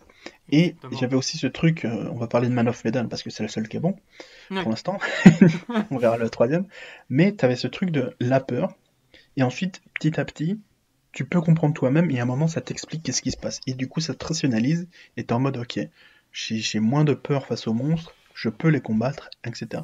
Et c'est. En gros, j'ai une angoisse jusqu'au moment où ça nous explique, ou alors quand j'ai compris, tu vois. Et quand j'ai compris, etc., j'ai moins ce poids et je me dis, ok, je, me rationalise, je fais, ok, c'est bon, c'est ça. Et du coup, j'ai plus de plaisir à comprendre le scénario, etc., à ce moment-là, tu vois. Et dans, dans Evil Within 1, c'est expliqué euh, petit à petit, mais c'est surtout à la fin où bah, tu as toutes les révélations, comme dans tous les jeux. Et euh, j'avoue que ce côté mystère m'a m'a pas forcément plu. J'étais en mode, allez, c'est quel moment où on comprend euh, qu'est-ce qui fait le méchant, qui, enfin, qui est-il vraiment? Parce qu'au début, on sait pas vraiment qui il est, tu vois. Donc, hmm. et, c'est même même quand on l'a fini, c'est très confus. Tu te dis, est-ce que est-ce qu'il est, est-ce qu'il était vraiment tout seul ou est-ce que l'autre personnage était avec lui ou pas? Enfin, on en reparlera, tu vois. Mais c'est très confus. C'est très confus. Moi, cette, cette confusion m'a énormément plu. Mais euh, voilà, c'est ma vision des choses. Bah, mais après, ça, ça aide le propos du, de l'horreur. C'est ça, c'est exactement. Tu es, à la place de Sébastien et tu ne comprends pas ce qui, te passe, ce qui, euh, ce qui se passe. Pardon. Exactement. Donc, euh, c'est aussi un, un, une ficelle des jeux d'horreur. C'est logique, c'est tout à fait logique. C'est le fait de rien comprendre, c'est aussi un des plaisirs du jeu d'horreur et je peux comprendre que ça ne plaise pas à tout le monde. C'est ça, bah oui. Mais, mais, mais, mais, du coup, dans, dans, nos 40 minutes, on n'a même pas parlé de l'histoire, alors que pourtant c'était vraiment le truc principal. ouais, on n'a même pas fait de, résumé, c'est terrible. Oui, on va, on va quand même essayer de résumer. Je, je, vais essayer. Cette fois, c'est moi qui vais le faire. Et je vais essayer, mais. C'est pas dit que j'y arrive, mais on va essayer. Oui, ça va aller. Alors, je vais vous parler du 1 d'abord, et ensuite, dans la partie spoil, on parlera du 2. Le 2, ce sera du spoil, parce qu'on peut faire que ça, en fait, avec le 2. Donc voilà. Ouais, ouais, faut spoiler là. Donc vous démarrez le jeu avec euh, Sébastien Castellanos, qui est un détective euh, dans la police, avec son ami Joseph, et avec une nouvelle coéquipière que vous avez dans la voiture, Kinman, vous allez à l'hôpital Beacon. Apparemment, il se passe des choses, un petit crime, quelque chose. Vous savez pas trop ce qui se passe. Et hôpital psychiatrique. C'est un hôpital psychiatrique, exactement. Et au moment où vous arrivez à l'hôpital psychiatrique de Beacon, mais vous voyez un massacre, plein de cadavres partout, vous essayez de comprendre ce qui se passe. Et c'est là où l'intrigue commence. C'est là où l'intrigue commence. Vous voyez des tueurs, enfin vous voyez un tueur et une caméra, tous vos coéquipiers disparaissent, et là vous rentrez dans la folie. Et là, ça va être compliqué d'en parler plus parce que en fait, le en fait, c'est un peu lost. C'est-à-dire que si on commence à vous expliquer genre 10 minutes de plus, bah vous êtes déjà spoilé. Mais en, gros, pour plus que pour que vous vous faites mieux une idée, c'est euh, en gros Sébastien va se trouver dans des, trucs qui n'ont aucune logique, vraiment, ça n'a aucune logique euh, physiquement ou enfin physiquement ça ne peut pas exister ce qui se passe et du coup ben, petit à petit on va découvrir pourquoi il a ça et, et voilà quoi. Mais on peut pas plus, plus vous dire pourquoi il est là, mais ça faut rentrer dans le scénario quoi. C'est ça. Donc bon, là malheureusement on arrive quand même à un moment du podcast où on est obligé de spoiler. Parce, que... Bah parce que bah ça y est là, on arrive au point où on peut plus vous dire. Euh, c'est ça. Et du coup, si vous, si jamais vous voulez les faire, le premier, euh, les deux sont dans le Game Pass du coup, vu qu'ils ont été rachetés par Xbox. Donc si vous avez le Game Pass, ils sont disponibles. Je ne sais pas si c'est sur PC aussi sur, dans le Game Pass, mais en tout cas sur console ça oui, et en cloud il me semble aussi. Donc si jamais vous voulez les faire, que vous avez une Xbox ou quoi, le Game Pass, c'est disponible. Sinon ils sont disponibles sur PS4. Euh, euh, en rétrocompatibilité les deux, sans problème. Donc il n'y a aucun souci. Mais bon, c'est que sur les deux plateformes. Ah, et sur PC, bien évidemment. Bien évidemment sur PC. Moi, voilà, ce que je vous dirais, si vous avez une Xbox, bah, franchement, faites-les sur Xbox. Ils sont vraiment de très bonne qualité. Ils ont plus, ils ont, en plus, je vais y arriver ce soir. Ils ont eu un boost de FPS, donc euh, c'est vraiment cool. Oui, c'était vraiment très agréable. Moi, je l'ai joué sur Xbox, Vaka sur PS5, et vraiment, j'ai bien kiffé. Euh, j'ai vraiment bien kiffé. Moi, sur PS5, je vais pas vous cacher que j'ai rencontré un nombre de bugs incalculable. J'ai traversé des murs, j'ai tué des ennemis en. J'avoue, j'avoue, j'ai pas eu de bug. J'ai juste eu un où je me suis, je me m'en suis rendu compte. C'était où Sébastien tirait avec du vide. En fait, il avait pas de fusil à pompe en main, mais c'est tout. Bah, c'est le seul truc où je me suis. J'ai eu, bah, j'ai publié une vidéo sur Twitter où je me suis TP Oui. à la fin du niveau, j'étais là, ah ouais, quand même. on est bien sur un jeu Bethesda, les mecs. Hein. mais ouais, c'est comme ça. Hein. comme, comme Vaka, vous pouvez retomber sur beaucoup de bugs, ou comme moi, on n'a pas, ne pas en avoir beaucoup. Ça, c'est... c'est un petit peu le syndrome que j'avais sur Fallout 4 où tout le monde disait Oh, il est ultra bugué le jeu. Moi, quand j'ai joué, j'ai rencontré deux bugs. ça, comme, comme on dirait au Hunger Games, euh, que la chance vous soit favorable. Hein. C'est ça, donc. Euh, bon, encore Evil Within, ça va, mais euh, parce que la première fois que je l'ai fait sur PC, ça allait. Mais, mais là, dans ma game PS4, je sais pas pourquoi, enfin PS5 du coup, je sais pas pourquoi il y a eu plein de bugs d'un coup. Bah, Allez savoir. Ça, arrive. Mais hein. bon, du coup, bah, si vous voulez faire les jeux, moi je vous le conseille vraiment. plus si vous êtes fan de Survival Horror, mais allez-y, allez-y, c'est vraiment des pépites. Mais et, même, je et même, je trouve l'histoire très intéressante. Et mm. comme je vous l'ai expliqué, le 2 est très accessible. Après le 1, si vraiment si ça vous fait peur, etc. ou quoi, allez voir un let's play. Euh, n'importe qui. Ou sinon Game Movie Land, hein, tout simplement. Oui, Game Movie Land, voilà, qui vous met que les, que les, que les cinématiques, etc qui vous explique l'histoire comme sans, les trucs chiants. Donc euh, n'hésitez pas vraiment si vous voulez le faire et que vous dites ah avec, avec les trucs du 2 ça peut être sympa, vraiment n'hésitez pas, euh, ça peut être une porte d'entrée. Exactement. J'aurais pas dit mieux. Donc voilà, je, je peux que vous conseiller, si vous êtes fan de Survival Horror ou si vous l'êtes pas, comme dirait Joe, bah il y a, y, a, y a tous les trucs d'accessibilité qui sont vraiment sympas et j'espère que ça vous donnera envie de voir un futur 3 ou que j'espère vous allez juste tout simplement aimer. Voilà, moi, c'est ce que je peux dire euh, à propos de Evil Within. Sans spoiler, bien évidemment. Sans spoiler. Du coup, on va rentrer dans la partie spoil. On laisse les 2-3 retardataires partir, là. Allez, et fermez la porte en, en, partant, s'il vous plaît. Il fait froid en ce moment. C'est Halloween bientôt. Allez, allez chercher les bonbons pour nous. un bonbon, ça. Donc, Evil Within, euh, on va parler du... Alors, on va un tout petit peu parler du 2, du 1. Et puis on va vite rebondir sur le 2 parce que c'est vraiment le principal. Hein. Oui, c'est le gros morceau, c'est le jeu principal, voilà. on va dire. Voilà, donc pour parler du scénario vite fait du 1, moi je trouve euh, très intéressant le, la, la, psychologie qui est traitée dans le jeu. Moi ça m'a beaucoup fait penser à. Je ne les ai pas fait, on les fera peut-être un jour en podcast, mais les Silent Hill, où je trouve que ça explore vraiment la psyché, la folie des personnages. quoi. Ça, ça, ça va, plus, ça va plus loin qu'à Silent Hill. Euh, en termes de, de mental des personnages, je trouve. Tu trouves? D'accord. Après, enfin, c'est très différent, je trouve. Enfin, ça, se relie parce qu'on analyse la, psychologie des personnages, mais dans Silent Hill, je trouve, c'est plus euh, par rapport à ce qui se passe eux, ce qui leur arrive à eux, que là, c'est qu'est-ce qui se passe dans le cerveau du gars. Enfin, tu vois je... Oui.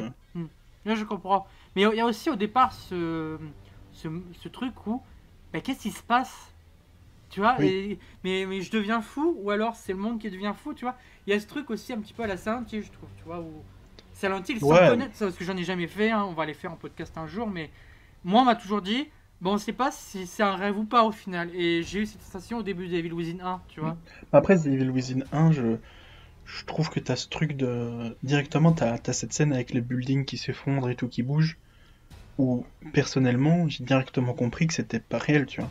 Je suis toujours, je me suis directement dit, ok, il y a un truc qui se passe, euh, est-ce qu'il en rêve ou, ou, quoi, tu vois. Et j'ai tout de suite compris que c'était un truc psychologique, tu vois. Mais après, comment est-ce que quoi, est-ce qu'on est dans le cerveau de Sébastien ou quoi, tu vois, ça, on savait pas, tu vois. Mais pour moi, après, toi, t'avais avais déjà le recul de, tu sais que c'est dans le cerveau. Moi, quand j'ai découvert, non, tu vois. Non, en, fait, en, gros, pour, pour ce côté-là, j'avais juste vu des trucs en mode, euh, c'est comme euh, euh, les fameux trucs qu'on dit dans Lost, ah, on est dans le rêve du chien, tu vois. C'était en mode, ah, on est dans le rêve de Sébastien, tu vois. Et, et vraiment, il y a un moment, je me suis dit, ah, ok, on est dans le, dans le cerveau de Sébastien, tu vois. Et, mais du coup, non, tu vois. Et... Hmm. Mais j'ai compris directement qu'on était, bah, du coup, aussi avec les spoils, ça m'a aidé, tu vois. Mais oui. je trouve qu'on comprend assez vite, je crois. Mais D'accord. Bah, tu vois, moi, j'ai mis du temps à, à trouver vraiment la réponse à mes questions. Le mystère, je trouve, c'est surtout euh, de savoir dans quel dans, le cerveau de qui on est et pourquoi c'est comme ça, tu vois. Je trouve que c'est plus mystérieux ça que de savoir ce que c'est la réalité ou pas. C'est aussi le rapport que je vais faire avec Silent Hill. je vais, je fais, alors, pour certains, je vais faire des rapports bâtards parce que je connais pas. Hein. Mais moi, c'est ce que je crois connaître de Silent Hill, que j'expose dans Evil Within. C'est que par exemple, chaque ennemi, chaque environnement est en rapport avec Ruvik. parce qu'on est dans le cerveau de Ruvik, donc Ruben Fischer, il a un nom à la con. Euh, Ruben quelque chose, qui est en fait un, un, cobaye de, du médecin qui est la fout, fin de, de, de, Mobius qu'ils ont foutu là, je sais pas trop, je sais plus trop pourquoi au final parce que. Non non c'est, c'est en gros c'est lui, euh, non il était, euh, il s'est fait, sa famille s'est fait tuer ou je ne sais plus quoi exactement, sa sœur s'est fait cramer devant ses yeux etc, il est déformé tout ça, et il a créé un truc pour se retrouver avec sa sœur qui est du coup le stem et du coup, Mobius, s'intéressant à ça, l'on on dit en mode Ah, tu l'as créé, ah, c'est sympa, hein. si on te mettait dedans. voilà, c'est ça. Voilà. Mais voilà, ça, ça, du coup, c'est expliqué dans le DLC, c'est ça? Euh, non, c'est expliqué dans si tu lis tous les si tu lis bien tous les trucs, c'est expliqué dans les dans les documents du premier. D'accord. Bon alors sachez que moi ça remonte hein. Lui, il a fait ça à Valentin, moi ça remonte oui, un petit peu. ça date. C'est pour ça que j'ai oublié des trucs parce que bon, j'ai pas un et puis, non plus. Euh. Et puis, comme je vous ai dit, j'ai bien, j'ai bien aimé. Du coup, j'ai essayé d'approfondir un peu plus ça. C'est ça. Moi, euh, j'étais plus jeune et je lisais pas trop les notes. Donc euh, déjà, rien ne joue en faveur. c'est vrai qu'à l'époque, c'était terrible. Voilà. donc bon.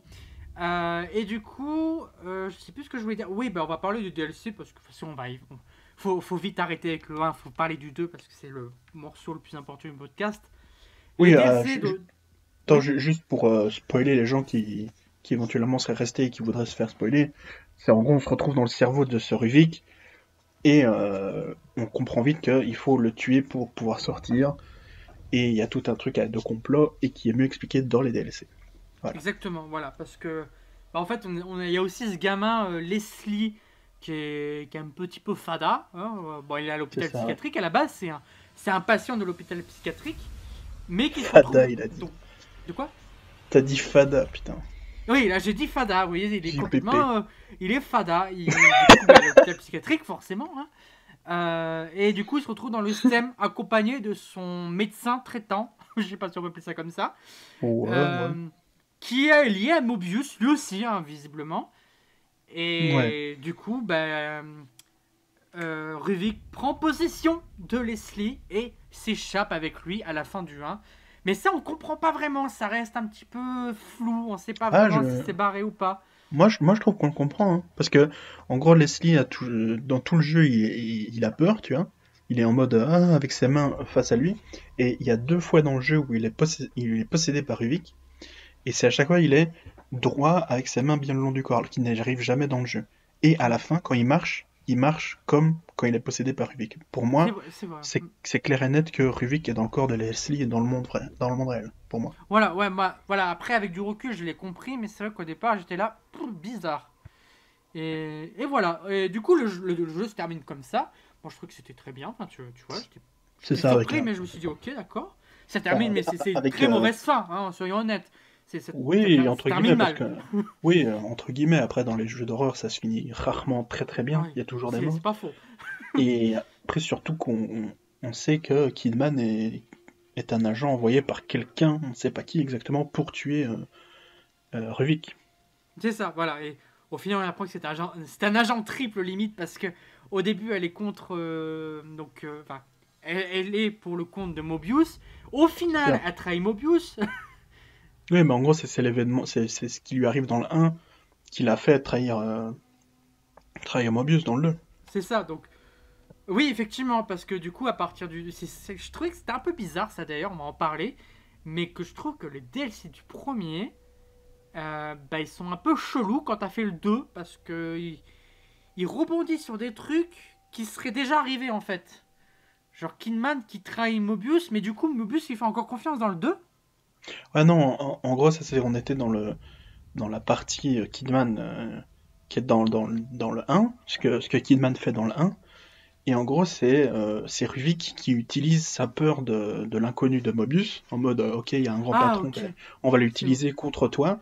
Et, et elle, elle est en mode mon patron est pour moi, je suis un envoyé, voilà. Et Ruvik est en mode non, enfin, du coup, il utilise l'image de son patron en mode non, tu es un échec, tu dois faire ça, tu dois tuer euh, Sébastien, tout ça pour être tranquille. Hmm. Et, mais c'est Ruvik. Et c'est pour ça qu'à la fin du, deuxième DLC, elle, elle est en mode. Euh, quand, quand, quand, elle sort et que t'as un agent de Mobius qui lui dit Ah, le patron voudrait voir, elle est en mode Quoi?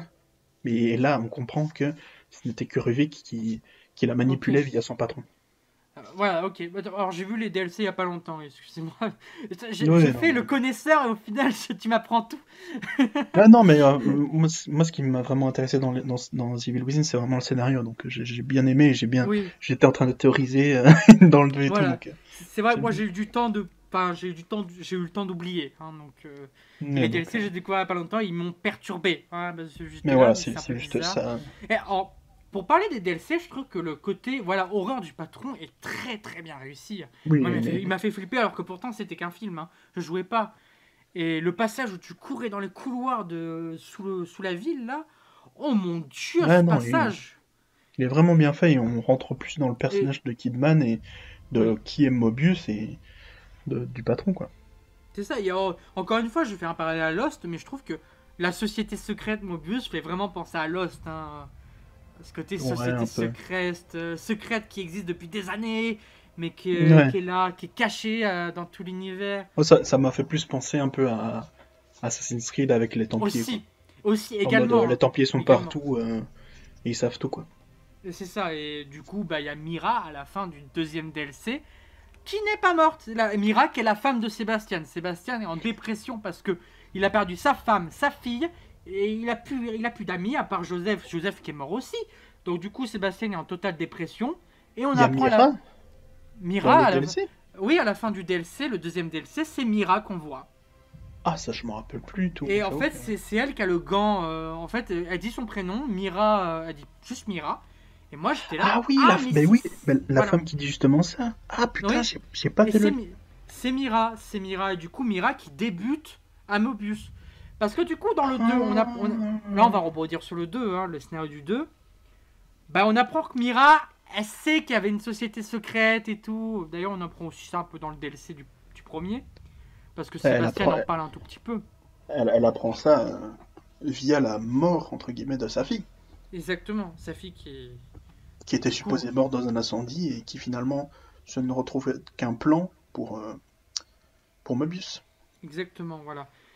Du coup, voilà, il y a Mira à la fin du deuxième DLC qui donc introduisait la suite euh, pour Evil Within 2. Et je trouvais que c'était très intéressant. Euh, c'est le fait qu'il tease Mira, je trouvais que c'était très cool. Ah, c'est cool que je l'ai pas vu à l'époque, quoi. J'avoue, j'ai pas fait gaffe. Après, euh, je, je sais pas s'il parlait de ça. Je t'avoue, ben, même je t'avais posé la question avant, quand j'avais juste testé le, le Crisium sur Evil Within 2 en mode. Attends, il avait une fille, une femme? J'avoue que oui, j'ai pas fait. C'est ouais, c'est pas faux, ouais. Euh, même Mirage, je sais pas s'il dit son prénom une fois, peut-être dans les notes, mais c'est pas sûr. C'est possible. ça fait trop longtemps pour moi. Mais sa fille, par contre, ça, euh, je sais plus, c'est non, c'est dit dans un document que tu trouves au début du jeu, mais c'est vraiment planqué quoi. Du coup, voilà. Mais oui, voilà, on voit, on voit donc Mira, mais pas son visage, on voit juste euh, son bassin et sa main, c'est tout. Euh, un truc que je voulais dire, je trouve que c'est intéressant de rendre le patron de Mobius très religieux. Enfin, tu vois, il y a ce côté un peu religieux, un peu, c'est le dieu. C'est le ce côté sans, sans, visage. Euh, je trouvais que c'était très Inatteignable, ouais. j'ai bien aimé aussi. Je trouvais que c'était très cool, voilà. Et là, donc, du coup, on va parler du 2. Je vous disais que Sébastien est en dépression, là c'est encore pire, là il est au fond du trou, euh, il est quasiment cané. comme ah, Il est alcoolique. oui il est oui, Guillaume, Guillaume qui nous fait un caméo. Parfait, Guillaume Canet, on l'embrasse. on l'embrasse. Euh, là, il est devenu alcoolique. Il est à deux doigts se tirer une balle dans la tête, quoi, le pauvre. Ça. De... En plus de la, la mort de sa, de sa fille, de sa femme qu'il a quitté, euh, il y a Picon qui est en mode ah, Est-ce que je rêvais Je fais des cauchemars à vie. C'est ça, personne le croit. Hein. Tous les psychiatres qu'il a vus, il a dit Non, c'est un rêve, frère. Ça, en fait, t'étais bourré ce jour-là. Et on se, rend compte, euh, on se rend compte dans les dossiers de, dans le 2 que le chef de la police est aussi le Mobius. Et du coup, qui fait tout pour que Sébastien devienne euh, timbré. C'est ça, donc voilà, donc c'est toute une machination qui se fait en place. Ça, j'ai bien aimé, tu vois. Ça fait partie des, très rares trucs, pas très rares trucs, je suis méchant avec le 2 alors que je l'aime bien. Des, on va dire des trucs des trucs cool, j'étais là, oh le 2 je l'aime bien finalement pour ça. mais moi, j'ai bien aimé tout le scénario du 2 et tout. Ce que j'ai un peu moins aimé, mais après, bon, je, m'y fais parce que du coup, je suis à fond aussi dans tout ce qui est conspiration, tout ça.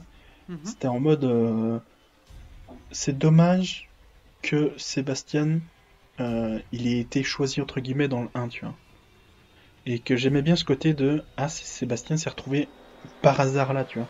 Et j'aimais bien ce gars qui n'avait rien à faire, qui s'est retrouvé euh, au milieu d'une horreur, tu vois. Et, et le 2 dit un peu ah oui, mais en fait il a été choisi, tu vois. Et du coup j'étais un peu. C'est dommage, mais je peux comprendre. Tu dois mettre en place tout ce côté euh, conspiration, tout ça. Je, je, comprends ce que tu veux dire. Moi, j'ai ben, pour moi, il aurait dû rester un simple inconnu qui débarque. Et, c'est ça, tu peux. Comme par hasard, sa fille et sa femme sont dans le truc, tu vois, ça aurait été sympa. Après, sa, femme, c'est lié, c'est lié à sa fille, tu vois, mais le truc de ah, c'est sa fille qui est choisie, ah, comme par hasard, c'est Sébastien qui est choisi. Bon, hmm. c'était un peu dommage, mais bon, c'est comme ça. Oui, je suis d'accord. Mais après, tout le côté euh, qui vient après, euh, la conspiration de oh, c'est Mira, ok, sa femme n'est pas morte, ah, sa fille n'est pas morte. Ah, euh, enfin, c'est cool. La relation entre lui et Kidman aussi, qui, que tu dis attends est-ce que Kidman elle est vraiment euh, sincère ou pas? Est-ce qu'elle veut vraiment l'aider? Ça parce que Kidman elle a toujours un peu ce sourire en mode ah, tu sais pas si elle te trahit ou pas. Oui c'est ça t'as ce truc de où en plus elle est toujours avec son patron derrière et elle lui dit tout ce qu'elle pense et t'es en mode ah est-ce que est-ce qu'on croit pas qu'elle est gentille pour nous pour de berner et pour berner euh, Sébastien? Et c'est ça que j'ai bien aimé aussi. Mais non j'aime bien le côté conspiration est cool quoi voilà, et c'est vrai que la relation des personnages dans le 2 est mieux réussie. En fait, on a vraiment cette impression de le 2, c'est la saison 2, quoi. Vraiment, enfin.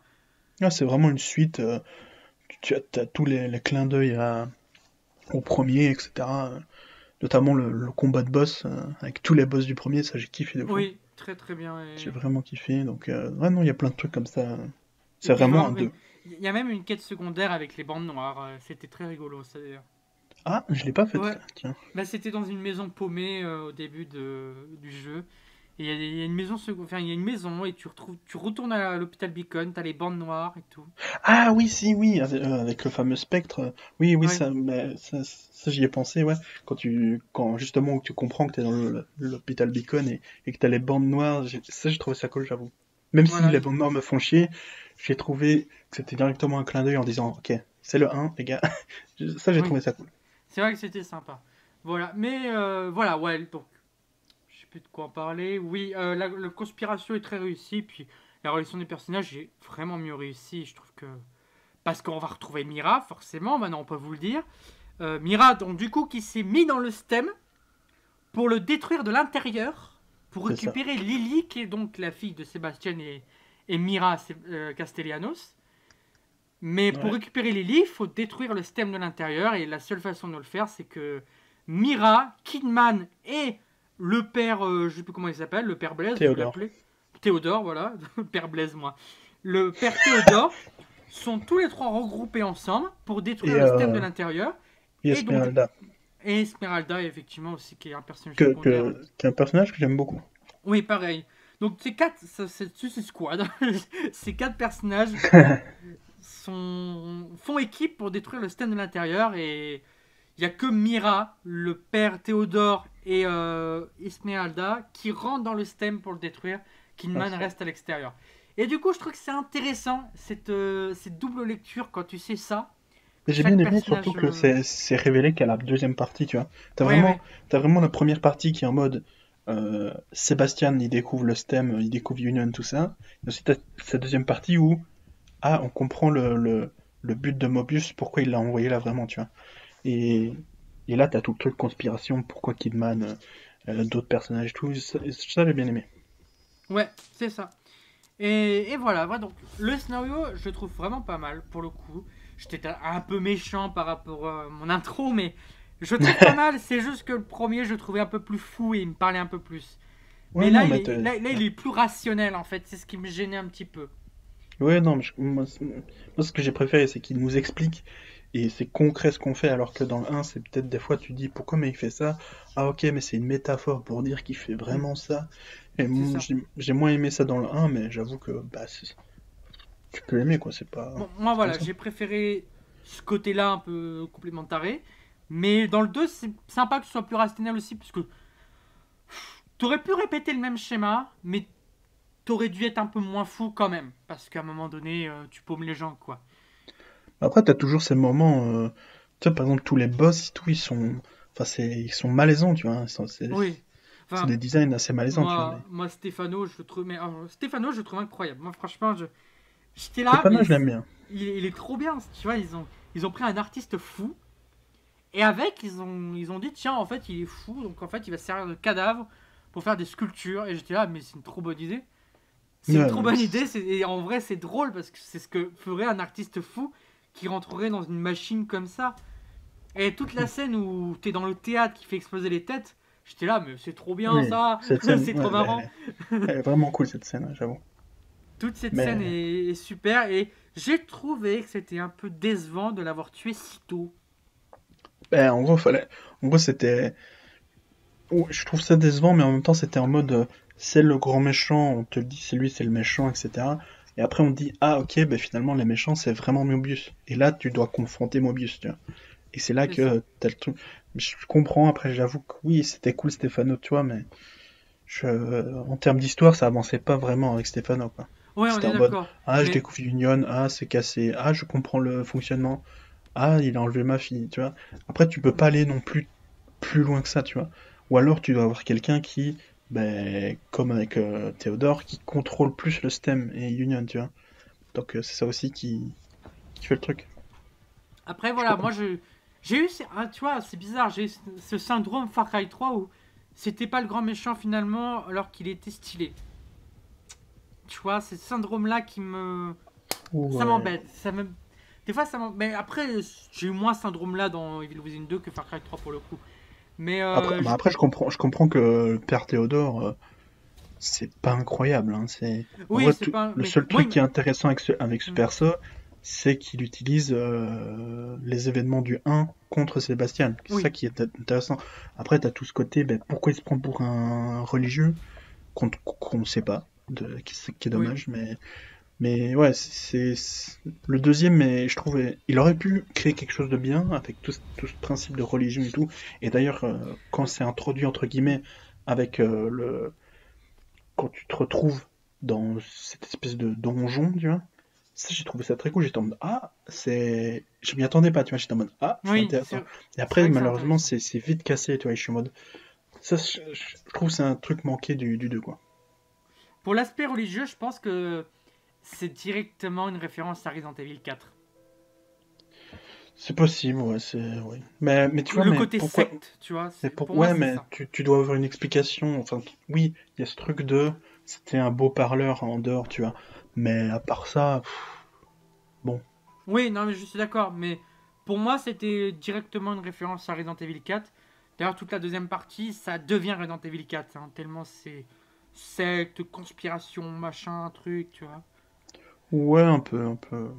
Vite fait, quoi, je veux dire.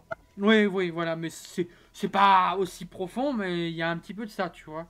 Bon, du coup, on arrive dans cette deuxième partie qui, qui est un peu moins bien, du coup. Ben, enfin, qui est moins bien. Je vais dire qui est moins bien en termes de. Je la trouve moins bien construite, entre guillemets, tout ce qui est dans le stem, etc. Avec, mm. avec Théodore, vraiment avec Théodore, parce que sur le côté avec, euh, avec Mira, je trouve ça vraiment, c'est très bien écrit, tu vois.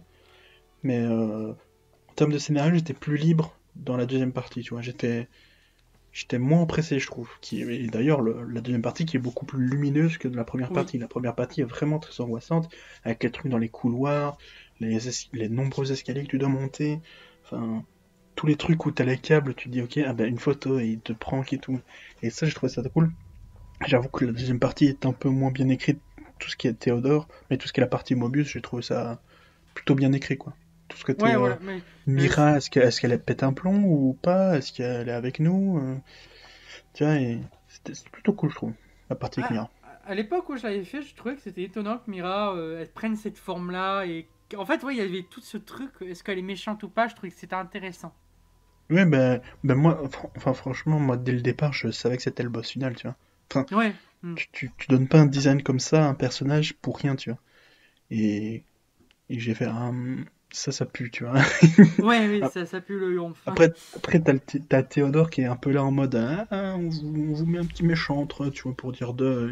Mais en vrai, pour moi, c'est, t'as ce truc. Après, tu comprends vite que c'est pas vraiment la méchante, tu vois. Elle est, elle est plus matrixée par le stem, etc. Quoi. C'est ça, exactement. Et puis, elle veut absolument protéger Lily. C'est, ça. c'est vraiment son, son but ultime. Voilà, mais c'est c'est vrai que la deuxième partie, je la trouve trop lumineuse. Et en fait, peut-être pour ça que j'adore la deuxième partie. La première partie, c'est qu'elle me rappelle énormément euh, euh, Evil Within 1, en fait. hein. C'est vraiment la continuité logique. Oui. Et puis, à partir de la deuxième partie, on cut cette continuité logique parce que on rentre dans un nouvel arc.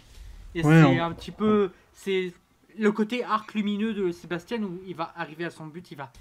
Il va enfin sortir du stem, il va y arriver, Ouais. c'est bientôt fini pour lui. Ouais, ça, ça c'est un peu, c'est un peu la vision qu'a Sébastien, tu vois, c'est, il est dans l'obscurité au début, euh, il ne sait pas ce qui se passe, et, et quand il retrouve Lily, mais il a compris c'était quoi son but et qui l'avait, tu vois, et qui est son ennemi exactement, tu vois, alors que c'était pas le cas avec Stefano, et donc il était un peu les yeux, les yeux bandés, tu vois, en mode, qui est mon ennemi, ok, je suis la voix de ma fille, c'est tout, tu vois.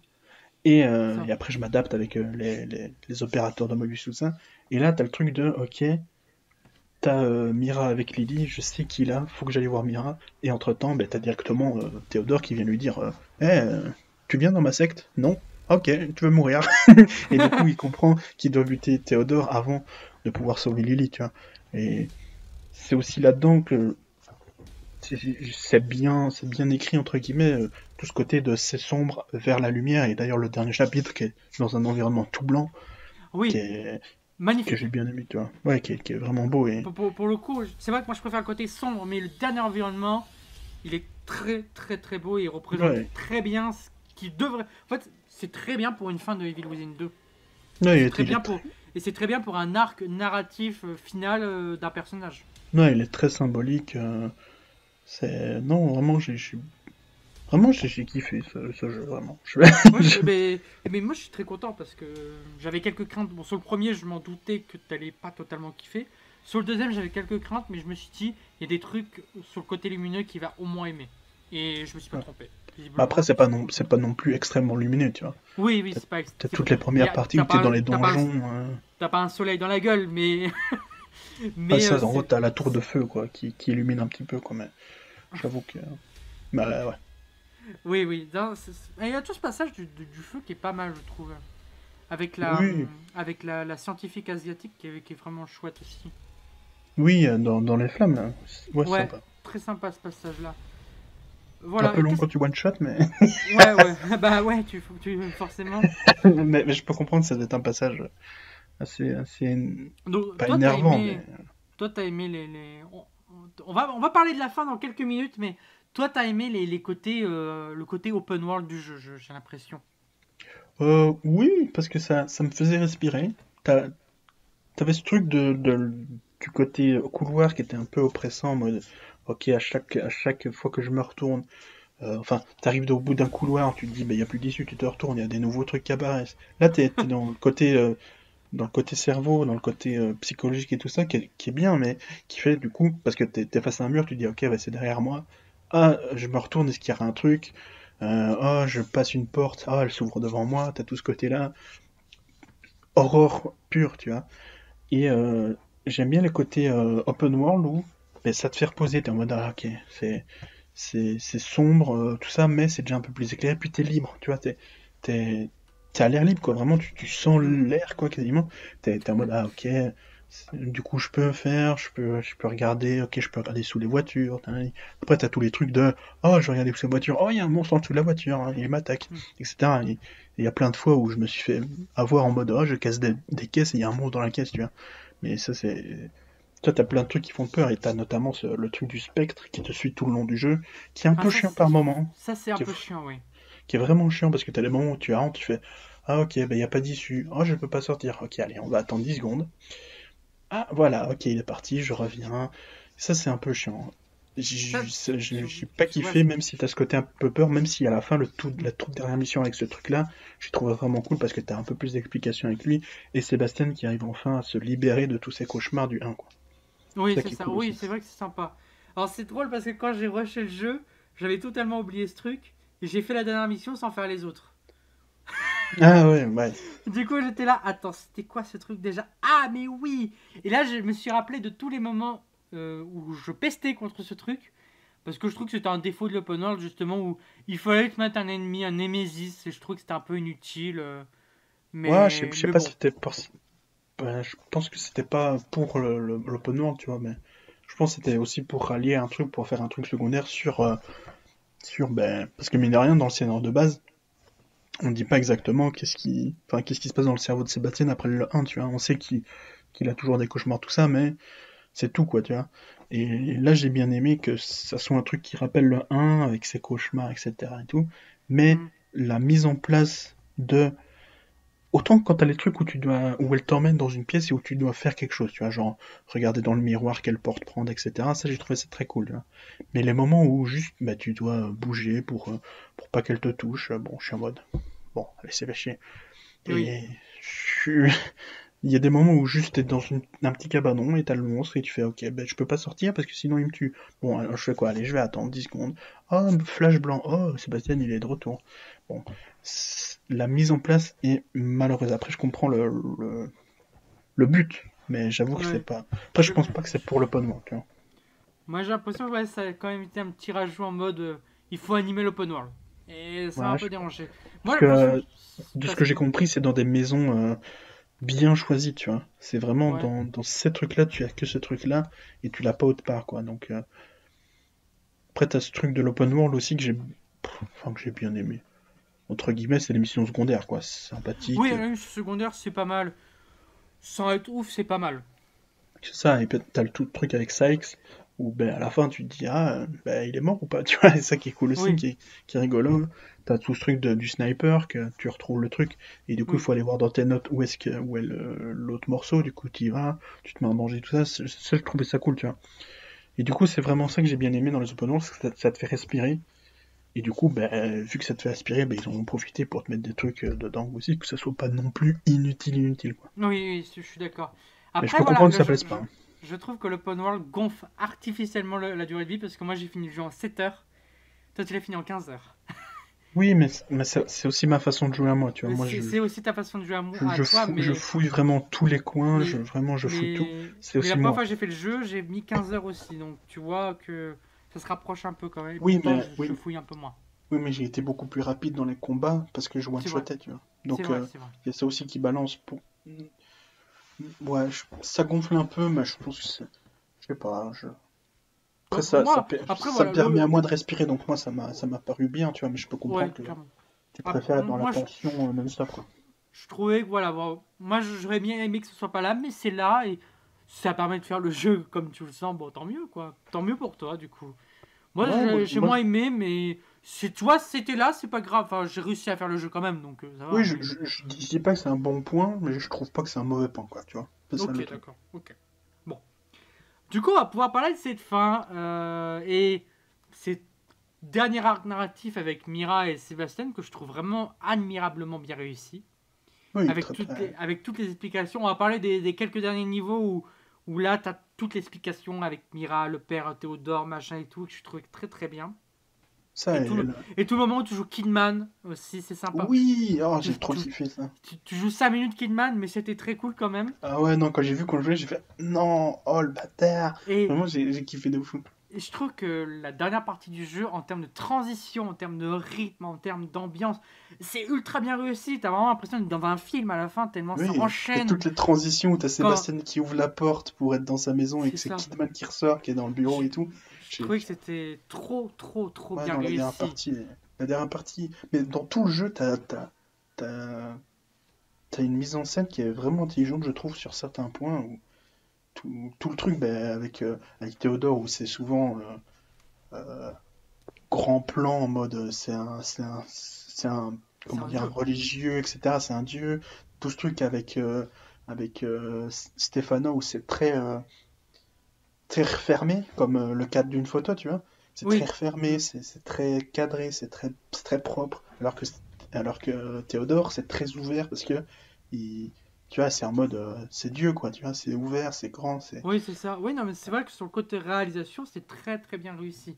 Tu vois, il y a beaucoup de mises en scène que j'ai beaucoup aimé, notamment dans, dans, ce- dans cette, trois- dans cette troisième partie, pas du tout, dans cette fin de, de jeu que C'est j'ai bien ce aimé. troisième acte, on pourrait l'appeler comme ça. Oui, on peut, ouais, on peut quasiment l'appeler comme ça, et vraiment j'ai bien kiffé. Et ce truc de tu dois finir dans la salle où tu vas à chaque fois pour te- t'augmenter, Oui, ça, j'ai trouvé ça bien. Je trouvais qu'en en termes de symbolisme, c'est parfait parce qu'à la fin, tu dé- cette salle se détruit. Et je trouve Ouais. que c'est parfait parce que du coup, c'est la salle, c'est la seule salle où Sébastien se sent en sécurité. Et à la fin, il l'a détruit parce qu'en fait, il se sent en sécurité totalement. C'est Je ça. trouve ouais. que c'est intéressant. Et en plus, Et il passe par le miroir du 1, quoi. Il passe Ça, par le aimé. miroir, il dit au revoir à Tatiana. Tatiana qui est aussi une des représentations, une, une des représentations qui lui fait du bien, même si Tatiana elle est un peu flippante, hein, soyons honnêtes. Hein. oui, bah, tous les, tous les fous, tu vas dans le siège et tu la vois en gros plan. Sébastien, vous êtes venu Je vois, bon, ça fait quelque chose. hein. Après, Par elle contre, fait une je- très belle je- je- référence à Pokémon, donc euh, elle fait c'est une le meilleur très belle personnage du facette, jeu. C'est vrai. Voilà, c'est tout. Par contre, je sais toujours, je sais toujours pas ce qu'elle représente pour Sébastien. Mais euh, oui, c'est ça que. Enfin, en gros, c'est entre guillemets un cauchemar du premier. Mais en quoi c'est forcément elle, tu vois Je- J'avoue que j'ai pas trop compris, mais J'ai pas trop compris. Ouais. après c'était cool, tu vois. Quand je l'ai vu, je fais Ah putain, c'est stylé, tu vois. Quand- déjà, quand j'ai vu le siège au fond de la pièce, j'ai fait Ah, stylé, tu vois. Pareil. Moi j'étais content de la retrouver, ouais. c'était un personnage que j'aimais bien. Tu vois, c'est. Mais j'aime bien, j'aime bien. Je sais pas si elle aura un impact plus je- tard, mais. Je pense pas parce qu'elle comme elle est liée à, à Sébastien, même si on la voit avec Kidman dans le DLC du 1, je sais pas. Oui, mais qui sait que Sébastien ne soit pas le perso du 3 Ah ça, euh, on va en parler, on va en parler parce que cette fin est très intéressante et c'est une fin mais tellement ouverte que même les moulins seraient pas aussi ouverts. Oui, on- ouais, ouais, c'est clair. Euh, Il y a aussi le petit chat, le petit chat noir au début, je sais pas, tu sais, je je savais pas ce que c'était. Au final, c'est le chat de Kidman, ça. Je Mais sais pas si t'as fait attention. Oui, mais c'est le chat de Kidman, mais pour moi au début, parce qu'on le voit en tout premier dans, dans les DLC, pour moi c'est le chat de, de Mobius, tu vois, du patron, tu vois. Parce que la première fois qu'on le voit, il est sur le, il est sur le fauteuil où Kidman va s'asseoir dans le bureau de son patron, tu vois. Ah Et ouais. pour, moi, il y a quelque chose, euh, il y a quelque chose avec ce chat, tu vois. C'est, il y a quelque chose de lié et je sais pas. J'avoue qu'il y a un truc qui, je suis il est bizarre ce chat. C'est vrai que oui, il est trop bizarre et on- n'a pas d'explication. C'est pour ça que ça casse un peu la tête, Evil Within aussi. Oui, c'est- bah, c'est sympa aussi de garder un peu de mystère aussi. Oui, c'est sympa. et Comme il y aura un futur 3 un jour, Ah, peut-être que ça va répondre à ça. euh, Là, là, pour une fois, je peux enfin le dire, Inch'Allah pour le 3. hein. Voilà, Inch'Allah pour le 3, exactement. Et du coup, voilà, toute cette fin dans le monde tout blanc où on retrouve la maison de Sébastien avec Mira qui est dedans. Et la petite fille, Lily, qui n'a pas cramé finalement. Euh, Et toute cette fin, je la trouve mais incroyable. Vraiment, je... Ouais. Quand je l'ai combat de boss, je l'ai refait, du coup, j'étais cool. là, mais... Bon, déjà, t'as toutes les séquences avec Kidman qui s'enchaînent, c'est ultra bien rythmé, t'as des transitions qui sont super. Et t'as toutes les femmes où t'as Sébastien qui tient sa femme dans les bras, t'es là, tu fais, mais... Ouais, Sébastien, il y a quelque chose là, il y a, y a- Tu sens, il y a un amour entre Sébastien oui. et Mira. Et, c'est ça comme, qui euh, Et d'ailleurs, il y a une scène que j'ai kiffé de fou. C'est la scène où il est dans sa maison, où il y a Mira qui vient la voir pour, euh, le voir pour la première fois, tu vois, et lui dire que ben, je te pardonne, etc. Et où t'as Sébastien qui est en mode euh, Putain, je suis au bout, et, mais je suis tellement heureux que ça est arrivé, tu vois. Et, et c'est là où je me suis dit Putain, Sébastien. Enfin, vraiment, à ce moment-là, j'ai vraiment kiffé Sébastien, et Sébastien est vachement plus humain, quoi. Et c'est ça que j'ai kiffé dans, dans ce jeu, quoi. C'est Ah oui, ça, non, mais il y a vraiment cette vision américaine dans le 2 qui rend Sébastien beaucoup plus humain, je trouve. Moi, j'ai bien aimé en tout cas. Voilà, ouais, je, moi j'ai bien aimé cet aspect-là du 2, effectivement. Où... Moi j'aimais déjà beaucoup Sébastien dans le premier parce que je trouvais qu'il dégageait quand même quelque chose, même en termes de cara design. Et là, dans Oui, le 2. le car ouais, design était cool, tu vois, mais. Et là, du, du coup, dans le 2, je l'ai encore plus préféré parce qu'il y a vraiment ce côté où il est en totale dépression, on sait jamais quand il va sortir du trou. Et là, il Mm. sort enfin du trou à, à la fin, et t'es là, tu fais Ah, ça fait plaisir. T'as l'impression d'avoir. fin- En tant que joueur, t'as accompli quelque chose, quoi. Ah non, Ça, la, c'est la cool. fin est vraiment cool avec la petite musique. euh, tu comprends que les paroles c'est de Lily, tu vois, et tout. Vraiment, j'ai bien kiffé la. Vraiment, j'ai bien kiffé, quoi, vraiment. enfin, je peux rien dire Et- d'autre. Et, la fin où tu cours avec Lily, en fait, tu laisses ta femme derrière. Moi, je trouve dramatique cette fin. C'est c'est terrible. Ah, ouais, bah, Je la trouve dramatique. parce que Tu laisses ta femme à la maison pour qu'elle détruise euh, donc Mobius de l'intérieur. C'est son plan initial qui va enfin pouvoir se faire dix ans après. Je sais pas combien de temps ça a mis cette histoire, mais c'est trop long. bah, ouais, je sais pas exactement. La ouais. fille n'a même pas grandi. Bah, si, on, voit qu'elle est, un- elle est un peu plus grande. euh, Ah ouais, j'ai du- j'ai pas fait attention. Ouais, parce que justement, je me suis dit, est-ce qu'elle a grandi ou pas? Ah, il y a un truc, d'ailleurs, je rebondis sur ça, je trouve qu'il y a un truc très rigolo. Euh, Mhm. Tu vois, tous les objets dans Evil Within sont complètement disproportionnés. Dis- Dispor... Bref, c'est trop grand, quoi. Genre, j'avais remarqué, il y a une bouteille de, il y avait une canette, de- non, une bouteille de, de, de bière qui est trop grande, quoi. Elle est beaucoup trop grande, elle fait la taille du torse de Sébastien. J'étais là, mais c'est beaucoup trop grand pour une bouteille de bière. Et t'as plein d'objets comme ça qui sont beaucoup trop grands, genre les chaises qui sont beaucoup trop grandes, les tables qui sont beaucoup trop grandes, les, les canapés. En fait, tout est complètement trop grand. Oh, Et à un moment, j'ai réfléchi, je me suis dit, mais- À un moment, j'ai réfléchi, je me suis dit, en fait, on est dans le cerveau de Lily. Donc pour Lily, tout est trop grand.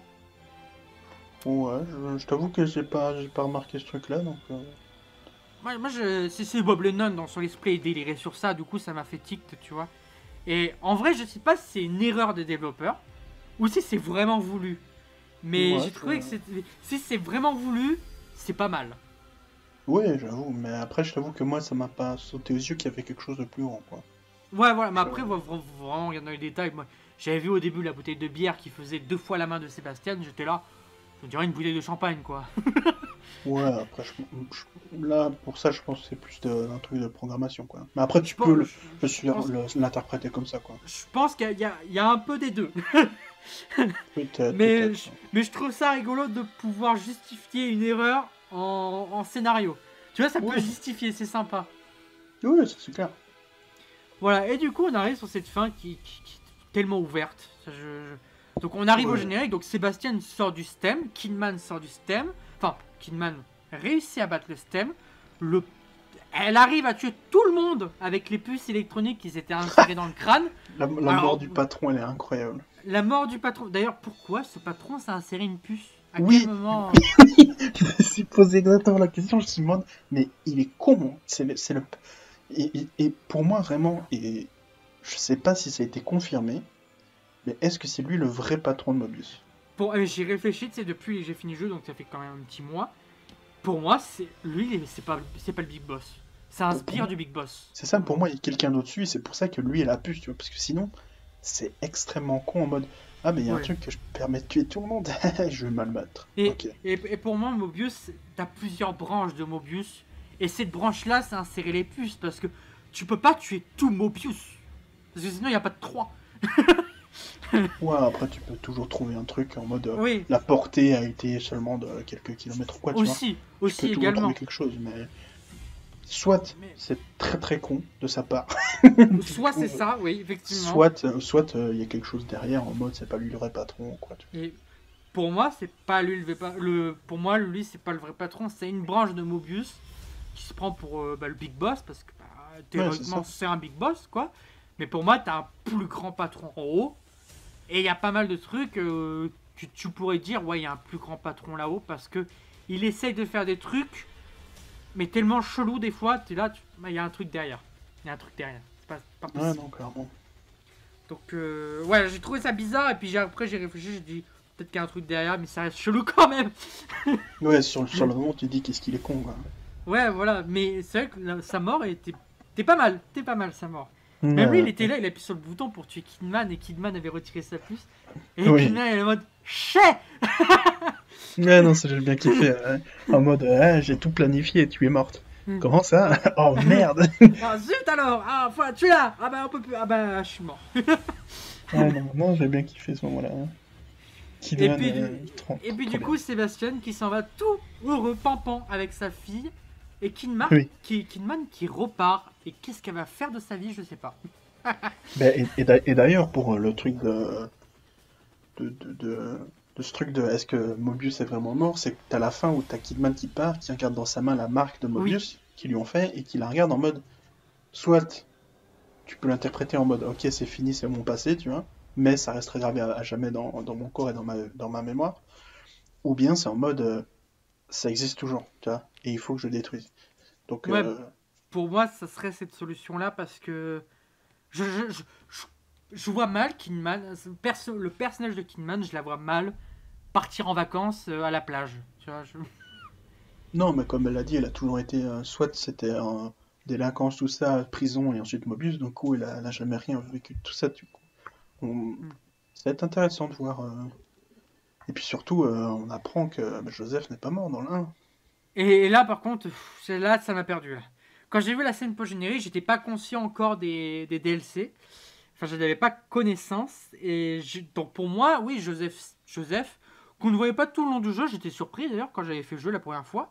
Et j'ai vu la scène post-générique, j'ai dit Oh bah il est pas mort ce con en fait, mais pourquoi on l'a pas vu du tout puisqu'il était dans le stem Mais il est pas mort. Bon ok, c'est cool, mais pourquoi on l'a pas vu? Ça, ça reste un mystère. Bah c'est ça, parce que autant dans le dans le troisième DLC du premier, on nous dit que bah, il est. En gros, c'est il est toujours dans le stem de Ruvik et qu'il est servi comme cobaye quoi, et que le gars l'a tué. Soit ils se sont dit en mode ok dans ce DLC on l'abandonne, il, il sert à rien, ou soit c'est c'est faux et du coup le gars a été manipulé dans le DLC. Parce que clairement, Kidman qui sait tout sur Mobius, elle lui a dit bah, il est toujours vivant donc euh, et du coup ça ça revient aussi dans le truc de Mobius n'est pas mort parce que où est-ce qu'il peut être Joseph tu vois? C'est ça le truc, Oui. c'est soit il est toujours dans le stem, mais du coup le seul stem qui existe bah, c'est celui-là. Du coup il aurait dû rencontrer Sébastien, ou soit bah, il est quelque part d'autre, euh, éventuellement dans un autre stem. Ou dans un Voilà, autre truc. et, et- et je pense que c'est plutôt ça. Et, et en fait, pour un 3, ça serait partir par là, à mon avis. Je Mhm. pense que Tango Gameworks se ferait bien de partir par là. Par contre, tu me disais euh, plus tôt dans le podcast que tu penses que Sébastien pourrait revenir, alors que pour moi, Sébastien, c'est fini, tu vois. Pour moi, on- Euh, Non, je, je dis que c'est une possibilité, parce que Sébastien, justement, autant, euh, tu vois, dans le deuxième, pour moi, c'est devenu un, un personnage euh, culte de Bethesda, et c'est pour ça qu'il est notamment Oui. dans les trailers d'annonce de- d'achat de, Bethesda, tu vois. Oui, oui, bah, oui, pa- clairement, quand tu parles de Evil Within, tu vois Sébastien Castellanos en tout premier. hein. tu vois, en Tango, Tango Gameworks, le premier personnage que tu penses, ça va être euh, Sébastien, tu vois. Et c'est ça que je me dis que soit il ne l'abandonne pas, ou moi, ce que je pense, c'est que le prochain personnage jouable pourrait éventuellement être euh, Lily. Lily, carrément, ah ouais. Oui, en, en gros, on ferait un gros bond euh, de, de temporel. Et pour X ou euh, Y raison, vu que Mobius n'est pas en vie et que il tenait beaucoup à Lily, il l'a dit, elle est primordiale dans ce qu'on fait, bah, il pourrait la trouver et vu qu'elle a grandi, bah, il, il la mettrait eux-mêmes dans le truc et on jouerait éventuellement un noyau ou je ne sais quoi, ou, ou quoi, tu vois, ou Sébastien euh, serait, serait contrôlé, tu vois, ou tout des trucs du genre, quoi, tu vois. D'accord, ouais. Peut-être. Tu penses que ça pourrait être ça Je Non, pense, je pense que Lily serait un bon personnage à jouer, tu vois. En plus, tu aurais ce côté où tu casses et tu as aussi un personnage féminin que tu peux jouer. Je sais que c'est C'est pas une mode entre guillemets, c'est bien, Mm. mais il y a de Oui. plus en plus de personnages féminins, tu vois. Et du coup, ça peut être aussi un truc en mode Civil Within avec un personnage féminin, c'est aussi cool, tu vois. Bah, les développeurs Donc, euh, cherchent, à- cherchent des personnages féminins, et là, c'est vrai qu'avec Lily ou Kidman, ils ont le choix. hein. Tu vois, et tu, et tu peux avoir quelqu'un de. Avec Lily, tu peux avoir quelqu'un qui a déjà son background déjà un peu Hmm. truc parce qu'elle a rien vécu, tu vois, de sa vie. Et en plus, elle a aussi ce traumatisme, bah, tu peux te dire, mais qu'est-ce qu'elle a vécu vraiment? hein Je sais pas combien d'années, mais minimum un an, tu vois. Qu'est-ce qu'elle a vraiment vécu à ce moment-là, tu vois? Est-ce qu'elle est pas traumatisée ou quoi? Donc, euh, t'as tout ça Ouais, côté. c'est peut-être des, des- des cauchemars qu'elle fera en mode euh, Alice Madden Re- Madness Return, je sais pas si tu connais Ça, et- oui, oui, je, je déteste ce jeu, mais Ah oui. ouais. Mais ouais, non, mais t'as aussi tout ce. T'as aussi le truc avec Ruvik. Ruvik, pour moi, qui est toujours Aussi. vivant. Et Ouais, qui pour moi, se dire, c'est vrai qu'il et qui a aurait pu- dans le 2. et qui aurait pu regarder plus loin euh, ce qui se passait avec Mobius et se dire, ok, Lily, c'est elle qui va pouvoir euh, me servir pour faire mon, mon stem parfait, tu vois. Donc, euh, c'est Ah, ça aussi qui. Ça serait intéressant, ça qui. Enfin, Lily rekidnappée, ça ferait un peu doublon avec le 2. Oui, mais tu, tu vois, tu, tu- il peut faire en mode euh, Sébastien, il était trop fort. Euh, c'est peut-être lui qui va m'aider. Il a un cerveau tellement puissant qu'il va, il va, il va, il va contenir ma, ma, ma, ma folie, tu vois. Hmm. Et, euh, et du coup, Lily serait forcée à aller euh, le sauver, tu vois. Ça pourrait être un truc intéressant, je trouve. Ouais, c'est pas faux, ouais, ça serait une bonne idée. Donc, ça, c'est pour ça. Je me dis que Sébastien est tellement devenu iconique, entre guillemets, pour Tango que bah, c'est possible qu'il le garde. Tout à fait, tu vois. Kidman Mhm. qui s'est fait kidnapper, et du coup, vu qu'il s'est- vu qu'il l'a aidé à, elle l'a aidé à sauver sa fille, ben, il se dit, ben, je vais aller la sauver, tu vois, ou des trucs du genre, ou, ou bien Kidman, ou Lily. Pour moi, c'est les trois personnages possibles, ou un tout nouveau personnage, je sais pas. Ouais, c'est- c'est c'est totalement possible. En tout cas, pour, pour moi, toi, ouais, trois- le- le- le- enfin, on est d'accord que la licence n'est clairement pas abandonnée. Non, parce que même t'as la, t'as la scène post-crédit où t'as le, le stem qui se. Enfin, t'as un des pods qui se réallume, et on comprend avec l'étoile d'araignée que ça fait un moment que le stem est désactivé, qu'il est laissé à l'abandon là. C'est vrai que c'est le seul, c'est le seul, ouais, c'est le vieux stem en fait, oui. Non, non, c'est le stem de, de Mobius, mais ah, avec c'est le stem de Mobius, oui. Ah oui, oui, oui. Et tu vois l'étoile d'araignée, donc tu comprends que ça fait un moment qu'il a abandonné. Mm. donc il y a eu un petit bond dans le temps, ouais. Et il y a un truc qui, qui se réactive, mais quoi? Parce que, enfin, je vois pas qu'est-ce qui pourrait se rallumer en, dans, en, vrai, on comprend tous que c'est Joseph, mais on sait pas trop pourquoi. non, je pense pas que c'est Joseph. Pour moi, Joseph, il est pas dans ce système-là. Hein. Pour moi, Joseph, il est. Il est eh, ça serait pas Mira Mira qui réussit à sortir? Mira ou ce fameux chat. Ce fameux chat? Ben, en, vrai, pour moi, le chat, il est hyper chelou. Hein. Pour moi, il est lié, au... Ça se trouve, le chat, patron. Ça se trouve, le chat, c'est le big boss, on le sait pas. Non, mais en vrai, euh, mec, avec Evil Within, tu peux t'attendre à tout, tu vois. Et vraiment, ce chat, soit il est extrêmement bizarre, ou soit, euh, bah, qu'est-ce que ça peut être? Bah, Ça peut être que Mira, hein, parce que tout le monde est mort, donc... Euh. ouais, en vrai, c'est... Vraiment, tout le monde est mort, donc c'est soit le chat, soit Mira. Ouais, ouais, c'est possible aussi. Ou éventuellement Tatiana, mais... Elle était plus dans la tête de... C'est ça, Tatiana, c'était un souvenir de... De, de Seb, donc... Ouais, ou alors, enfin, pour moi, c'est un truc du système qu'il a réactivé de l'intérieur. Comment, ça, je sais pas. Et qui. Enfin, je sais pas. Ou alors Ruvik était dedans et depuis le début, et il regardait ça et. Tu vois enfin, tu, peux, tu peux tout théoriser, tu vois, dans Evil Within, parce que c'est assez oui. abat. Même si le fonctionnement du système, on commence à le comprendre, tu vois. Mais je pense que, ouais, tu, peux avoir des trucs euh, chelous, quoi. Ça qui est cool aussi, moi, ce que j'aime bien, c'est que tu as des petites pistes par-ci par-là. On sait qu'il y a Ruvik, on sait qu'il y a. Est-ce que Mobius est toujours vivant Un truc. Et désolé, mais ce chat, il est bizarre. ouais, on est, on est d'accord que le, chat, il a quelque chose à. Il y a quelque chose, quoi. Ça va pas du tout. ouais, donc. Euh, mais ouais, on sait pas. Sinon, moi, je vois. pour moi, c'est la licence Xbox qu'il faut pas abandonner parce que c'est la, c'est la seule licence qu'ils ont Xbox d'horreur en fait. Et c'est intéressant qu'ils ont cette ah licence-là. C'est pour ça que pour moi, pour moi, ils vont pas abandonner. Et, euh, après, on verra avec les ventes de, Ghostwire, tu vois. Oui. Si ça s'est bien vendu, si ça après du coup ça reste une exclusivité, ça reste une exclusivité PlayStation 5 euh, en, début oui. Euh, sortie par contre. Hein. Oui, mais tu peux voir via les ventes par rapport aux autres exclus seconde partie, comme Deathloop, comme Returnal à l'époque, même s'ils ont été rachetés depuis. Tu peux voir qu'est-ce que ça a, qu'est-ce que ça a été et par rapport au marketing qu'ils ont fait. Donc, tu peux, tu peux regarder par rapport aux autres et par rapport à, aux, ventes uniquement PS4 et PS, euh, que PS4 du coup, euh, de The Evil Within. Tu vois, tu peux faire ce comparo. Et après aussi, quand euh, Ghostwire sortira, éventuellement, pour moi c'est quasiment sûr, mais éventuellement sur le Game Pass, c'est combien de. Est-ce que ça va attirer les gens, combien de gens, etc. Tu vois. Et aussi de voir, là, l'arrivée de The Evil Within dans le Game Pass, de voir combien de gens y jouent. Est-ce que c'est beaucoup de gens y jouent? Est-ce que ces gens y restent beaucoup? Euh, Quel type de joueur, etc. Tu vois, c'est aussi tout ça qui joue. Donc, mais je pense que ça peut être un gros jeu, surtout quand tu vois le, talent de, Tango. Franchement, tu, tu vois, Civil Within 2, il, se porte encore très bien aujourd'hui. Et, Ghostwire, je le trouve encore, je le trouve très beau. Après, le, gameplay euh, me rebute un peu de Ghostwire, mais c'est autre chose. C'est autre chose. Vraiment, ils ont un, c'est un des gros studios très talentueux de Bethesda. Ah ouais, non, mais moi, de toute façon, ceux qui savent pas, je suis un énorme fanboy de, de Bethesda. Et c'est vrai que Tango, c'était pour moi un des studios de Bethesda où, quand ils sortaient un truc, ou quand ça parlait d'eux, j'étais direct au taquet. Et je suis trop content pour, euh, pour que Bethesda s'est fait racheter par Xbox parce que ce qui leur manquait avant, c'était un budget. Maintenant, ils ont le budget pour faire des trucs. Et c'est cool parce que si, on a un, si, on a un, Evil Within 3, les, petits potes, ça va pas être un petit jeu, hein. ça va être un gros jeu là. Ouais, pour moi, ça va être un, des gros jeux de Xbox à ce moment-là, tu vois.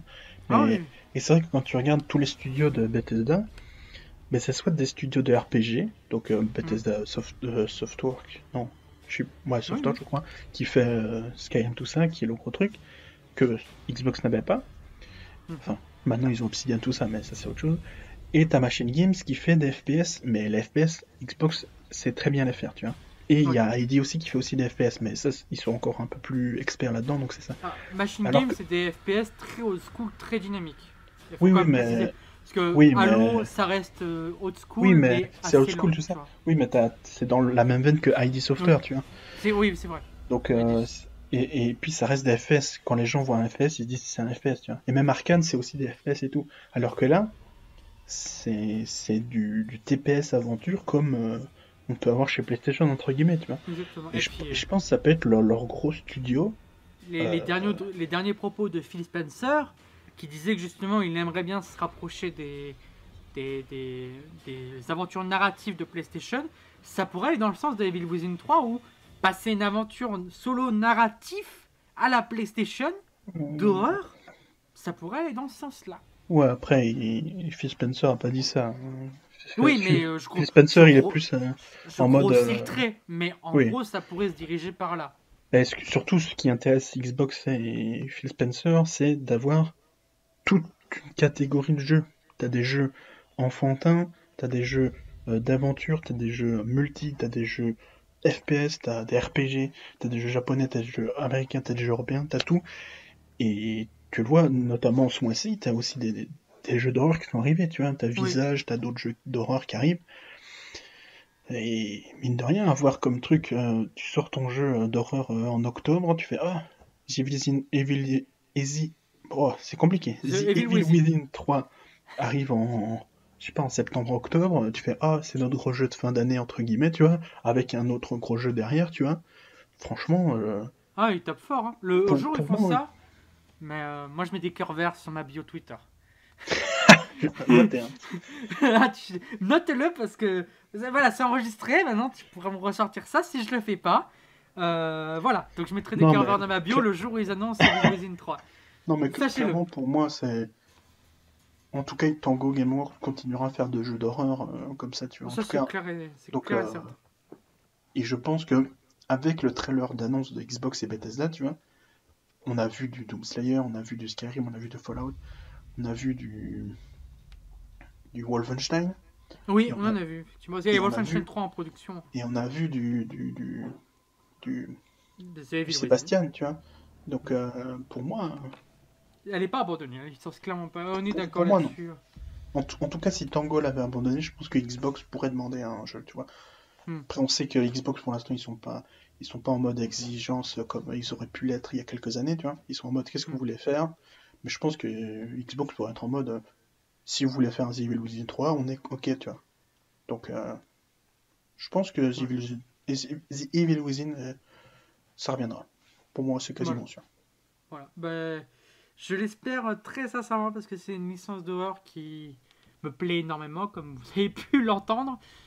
Et, et ouais, j'ai envie de retrouver Sébastien, j'ai envie de retrouver cette ambiance euh, un peu lugubre, mais avec un très gros budget parce que je trouve que c'est ce qui manquait aussi aux deux. On sentait que le budget de Bethesda, il était toujours un peu, un peu léger Ouais. des fois. Ouais, je suis pas, je suis pas d'accord. Je trouve ça, je trouve qu'il se porte bien. Après, oui, t'as, t'as toujours quelques trucs, euh, des bugs, tout ça, parce que c'est Bethesda, tu vois. Mais je pense que juste, mais après, t'as tout ce côté où les autres studios peuvent apporter leur expertise aussi, tu vois. C'est ça qui est intéressant aussi, tu vois. Oui, aussi, ouais. Mais tu, bah, tu vois, moi j'ai toujours eu cette impression. J'adore Bethesda, je suis vraiment fanboy de leur truc, mais. Mais j'ai toujours cette impression de. Ah, il manque un peu de budget pour que ce soit incroyable. Ben, Sur les Evil. Within 1, ça se sentait pas parce que c'était euh, PS3, l'ère PS3, euh, ça allait, tu vois. Mais là, Ouais, l'ère c'est vrai. PS4, t'as ça- tu le voyais, en fait, tu voyais que ça. Surtout quand tu sors d'un Resident Evil 7, quoi. Ouais, après, Voilà. c'était, ouais, Oui, mais tu vois ce que je veux dire, c'est que Resident Evil 7, Resident Evil 8, euh, tous les Resident Evil, t'as un budget énorme, où tu sens que euh, voilà, tout est bien polish. The Evil Within 2, t'arrives, tu fais, oh, il manque un petit coup de polish de temps en temps, tu vois. ouais, ouais, ouais. Et c'est le défaut que je. Et j'adore Bethesda, vraiment, euh, je, je le redis, je le redis, j'ai acheté Fallout 76, c'est bon. Il l'a dit. Et je l'ai acheté plusieurs fois, hein, c'est bon, laissez-moi tranquille. Mon Dieu. Ouais, je l'ai acheté deux fois, Euh, une fois pour moi, une fois pour Fenoc, donc c'est que je l'ai acheté plusieurs fois, quoi. Mon Dieu, quelle horreur. Voilà, donc c'est bon, j'ai acheté même des DLC. Laissez-moi tranquille. Non, mais je comprends ce que tu veux dire, mais ce- c'est vrai que Bethesda était en mode. Bah, parce que c'était au fur et à mesure, il grandissait, et du coup, c'était. Il fallait qu'ils qu'ils vendent des jeux, et du coup, des fois, sortir des jeux, des fois, plus tôt que, que truc, et je peux comprendre ça. Et du coup, maintenant, c'est vrai qu'avec la sécurité d'Xbox, ce truc de. euh, ok, nous, ok, on, on travaille pour l'écosystème Game Pass maintenant. Ok, on a, on a tous les studios Xbox, on a Obsidian, on a, enfin, tous les studios qu'ils ont rachetés, tu vois. Et du coup, ça peut tourner. Et du coup, ils sont peut-être, euh, ils vont peut-être avoir plus de temps. Après, on verra ça avec le temps, tu vois. Comment Bethesda est vraiment intégré dans, dans Xbox et tout ça. Mais c'est vrai que ça peut permettre de déjà avoir plus d'expertise d'autres studios, de travailler plus, d'avoir plus d'idées, etc. Et aussi d'avoir un travail plus, plus abouti que, que les premiers épisodes. Quoi. Bah, tu vois, bah, clairement, moi, je, pense que c'est un truc qui m'a fait aussi acheter la Xbox, c'est que y est Bethesda maintenant et, et pour moi, voilà, en tant que fanboy de Bethesda, je suis très très content que on va, enfin avoir des jeux Bethesda avec un budget, quoi. je suis très très content. le coup de polish qui manquait, eh ben il va être là. Ça me fait plaisir. On verra, euh, on verra avec leur prochain jeu, mais en tout cas, je suis très content. Et, et du coup, Evil Within 3, mais le jour où c'est annoncé, mais je vais être comme un fou. bah, vraiment, en plus, moi, comme je peux comme je te l'ai dit, vraiment, je...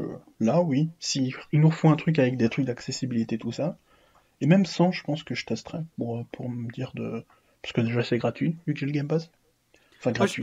je, pense, que, comme on a fait le 2 en podcast, on fera le 3 en podcast s'il sort d'ici là. Oui, après. Ce serait, ce serait, une bonne idée, je pense. On verra quand il sortira. Hein. Ouais, si ça en 2025, euh, ben, on, on, verra nos plans. Hein mais non, mais ouais, c'est. Mais en tout cas, ça, je le, je testerai, ça, c'est sûr. Et parce que l'histoire m'intéresse, et s'il y a toujours une histoire cool, franchement, ça. Non, j'attends, j'attends le 3 maintenant, vraiment. Ok, bah écoute, ça me fait. Pour finir, ouais, ça me fait vraiment plaisir que tu aies vraiment aimé sur, euh, sur le, à partir du 2, en fait, à partir de l'histoire du 2. Et ça me fait plaisir aussi que ce truc d'accessibilité, c'est vrai que c'est cool pour les gens qui, qui n'aiment pas forcément l'horreur ou qui, qui n'aiment pas se faire peur. C'est vrai que je peux comprendre. Moi, je, suis une personne qui adore ça et j'admets que, bah, oui, faire peur, c'est mon truc, j'aime bien ça, mais c'est pas pour tout le monde, quoi. C'est vraiment, moi, je suis un, très bon client de ça, mais c'est bah, c'est un, genre de niche, comme disait, euh, comme disait Shiji Mikami, donc euh, c'est normal. C'est normal. Ça. Tout le monde n'aime pas ça et du coup, ces trucs d'accessibilité, c'est vraiment très très cool. C'est ça. Après, je sais pas si c'était dès le lancement ou quoi, mais en tout cas, là, quand je l'ai joué, c'était bien. Et, et vraiment, c'était cool. Euh, ça m'a rien empêché, ça m'a juste simplifié le truc. Enfin, même. Ouais, oui, ça m'a simplifié le truc. Mais euh, ça m'a enlevé de la peur et c'était. Non. au final, ça t'a même pas empêché d'apprécier le jeu. Au final, ça t'a fait l'effet contraire. Non, t'as apprécié encore plus le jeu. C'est ça, moi j'ai vraiment kiffé. Après, je vais pas te dire, ah oui, le gameplay c'était incroyable parce que j'y ai pas vraiment touché au gameplay, tu vois. Enfin, je, tirais dans les monstres, j'avais la sensation de tirer, etc. Parce que voilà, et j'avais le truc d'amélioration, j'ai fait aussi les, les stands de tir, tout ça, euh, que j'ai tout fini au max, tu vois. Parce que j'ai bien kiffé, le shoot est agréable et tout, donc euh, non, j'ai joué euh, plus simplement, mais j'ai joué quoi, et c'est ça qui est cool. Alors que je pense que si j'avais pas ces trucs, j'aurais peut-être, j'aurais continué tout, mais j'aurais, j'aurais trouvé ça plus lent, tu vois. Et du coup, ça m'aura peut-être moins plu. Mais au moins, euh, voilà. Tu as pu découvrir le jeu euh, comme tu voulais, et c'est l'essentiel. Et je pense que s'il y a un futur 3, ces trucs d'accessibilité, ça restera. J'espère. Bah, on verra déjà avec euh, Ghostwire s'ils si, sont de retour. On verra, ouais, mais bon. C'est vrai que Xbox aime bien mettre en avant les, choses d'accessibilité. les options d'accessibilité. Donc, ça m'étonnerait que s'ils font un Evil Within 3, qui sont donc ce que fait la Xbox, logique, euh, qu'ils n'en mettent pas. Surtout quand derrière, tu as Sony qui commence à s'y mettre aussi pour copier un peu. surtout s'ils voient que c'est différents types de, joueurs qui jouent à Evil Within. Oui, aussi, également, voilà. Et effectivement, s'il y a des gens comme toi qui, qui veulent juste faire Evil Within 3 pour l'histoire et parce qu'ils ont peur et du coup ils mettent tous les trucs d'accessibilité, bah ça peut, ça, ça, peut encourager Xbox à dire à Tango, les frères, mettez ça, c'est cool. non, non, mais c'est clair, de toute façon, le truc principal, c'est que. On s'en enfin, il faut s'il y a du monde qui joue au jeu, c'est très bien. On s'en fout si les gens mettent le truc d'accessibilité ou pas. Tant que les gens profitent du jeu comme ils ont envie, c'est très bien. Bah oui, moi c'est ça, c'est exactement. Voilà, donc euh, on, va, on, va, terminer sur ça. Euh, parce que le podcast dure quand même 1h50, donc on a beaucoup parlé. Je pensais pas que ça allait durer aussi longtemps sur Evil Within, tu vois. Peut-être le fait qu'on ait parlé du deux, des deux en même temps, ça, ça rallonge un peu. Et puis il y a aussi notre. Euh, enfin, y a le fait qu'on soit pas totalement d'accord qui, qui aide aussi, à, contre-argumenter, mais j'espère que ça plaira ça. aux gens qui sont arrivés jusqu'ici en tout cas. Voilà, oh, j'espère que ce podcast vous a plu. Euh, moi, je le trouve très très cool et c'était très, c'était très bien pour une fois. On a vraiment eu deux avis ultra différents. Mode j'ai adoré, toi t'as moins Ouais. aimé. Même C'est si ça. bon, c'est- c'est plus sur le 2, même plus sur le 1 qu'on est divisé parce que moi c'est un de mes Oui. jeux du cœur et toi non. Ouais, non, ouais. Ça, mais euh, ben voilà, c'est pas comme FF8 où on l'a complètement démonté tous les deux. quoi. On s'excuse encore, hein, mais on l'a pas aimé. Ah quoi. ouais. Bah, euh, mais ouais, mais comme on, comme on a dit au prochain, il faut respecter euh, les avis et aussi respecter euh, comment font les gens jouer aux jeux vidéo. Donc voilà. Voilà, c'est ça. Et donc ça permet de rebondir sur qu'est-ce que ça va être notre prochain jeu du mois Ah. de novembre du coup. C'est là où vous allez vous rendre compte que c'est un peu le bordel notre planning. Oui, oui. Alors, je sais que la dernière fois, je vous ai promis qu'il y aurait deux podcasts en octobre. Je suis désolé, mais on ne pourra pas tenir. Et c'est pas de notre faute, hein. Parce que Ah oui, si, les, là, si les dates, c'est né- si les dates étaient respectées, on aurait tout à fait pu le- vous fournir un deuxième en octobre. Mais bon, ça, c'est autre chose. C'est l'aléa de la vie, le destin qui est contre nous. Mais Voilà. du coup, normalement, le prochain jeu euh, qui devait arriver, bah, du coup, sera décalé à fin novembre, qui est mon choix. Mais ça, c'est parce que le jeu sort, a été décalé en fin novembre. En tout cas, la sortie physique, et nous, on veut l'acheter en physique, c'est pour ça qu'on ne l'achète pas en démat alors qu'il est déjà disponible. Bref. Et du coup, ben, on va juste décaler le jeu qui était en novembre à ben, début novembre, entre guillemets, même s'il risque d'arriver en fin novembre. Bref. Voilà, et du ça. coup, ce sera le jeu commun, et comme vous savez, c'est une grande licence qui s'appelle Final Fantasy. Connais pas. Connais pas. Je connais pas, je, co- je connais que le 8, moi. je connais que le 8, c'est que j'ai pas aimé là. Mais du coup, ce sera quel opus, Vaka Ce sera Final Fantasy 9 Celui que, Oh. celui que j'attendais. Enfin, que j'ai déjà spoilé dans le 8. Ah oui, c'est vrai, c'est vrai que tu l'as spoilé. Je l'ai dit quatre Terrible. fois, j'ai j'ai hâte de faire le 9 Ouais, bah ouais, en fait, ça fait 5 fois que tu le dis, frère. Ouais, mais du coup, du coup, ouais, ce sera euh, FF9 et, et vraiment, et, en toute logique, cette fois-ci, aucun souci pour avoir le deuxième, avoir deux podcasts en novembre. Et voilà, on vous régale un petit peu avant Noël, quoi. C'est Ah, ça, voilà. Et vous allez voir, en novembre, là, il va vous allez avoir deux podcasts. En décembre, vous avez un autre. Et en janvier, vous allez voir un. euh, Du coup, ce sera FF, ton choix, mon choix, ton choix et FF. Ah ouais, bah ça, c'est- comme ça, Voilà, ça va être sympa. bah, c'est comme ça, c'est comme ça. Mais en tout cas, j'ai hâte de, de se retrouver pour FF9, donc euh, ça va être cool. Ça va être très très cool. Et FF9, en plus, j'ai j'ai pas mal d'attentes euh, au vu de mes déceptions du 8. Et non, en théorie, le 9 ne devrait pas me décevoir. Donc pour ceux qui veulent voir FF9 le- mois prochain, en théorie, je devrais beaucoup apprécier. C'est au vu de mes goûts et au vu de, de ce, qu'on, ce que Joe m'a globalement dit, je pense que je devrais apprécier. Ah, ça, on verra. Ça- On verra, on verra, mais à part une très mauvaise surprise du genre, il y a un truc qui m'a coincé. Bon, l'univers, je devrais adorer, donc je pense que je vais accrocher de ouf. Je pense. Voilà, on va pas spoiler, mais C'est ça, on verra, verra. ça devrait aller. Voilà, on vous donne rendez-vous le mois prochain euh, Yes. pour le prochain podcast, et puis on vous souhaite une très bonne journée et une très bonne soirée si vous écoutez ça la nuit. Allez, Exactement. Et n'oubliez pas, jouez aux jeux vidéo n'importe comment. n'importe comment et sur n'importe quelle plateforme, on s'en fout laquelle elle est. Exactement. Mais jouez voulez aux jeux jouer, vidéo. euh, Mais voilà, jouez aux jeux vidéo et puis arrêtez de faire la guerre, c'est bon. C'est ça. rien. Ça sert à rien. Et surtout, euh... je sais pas. Vive Halloween Vive Halloween, oui, c'est Halloween, Ouais. c'est vrai. J'essaie de trouver une fin à ce podcast parce que il, il- il est tard pour ce monsieur. Ouais, il est 4h30 là. Chut, chut. Ils sont pas au courant. Ils sont pas au courant, mais il faut dormir des fois, j'arrive pas à dormir moi. Bref, on part en Allez. couille. Allez, Allez, fê- fêtez bien Halloween, on vous souhaite une très bonne soirée, des bisous. Allez, salut à tous. salut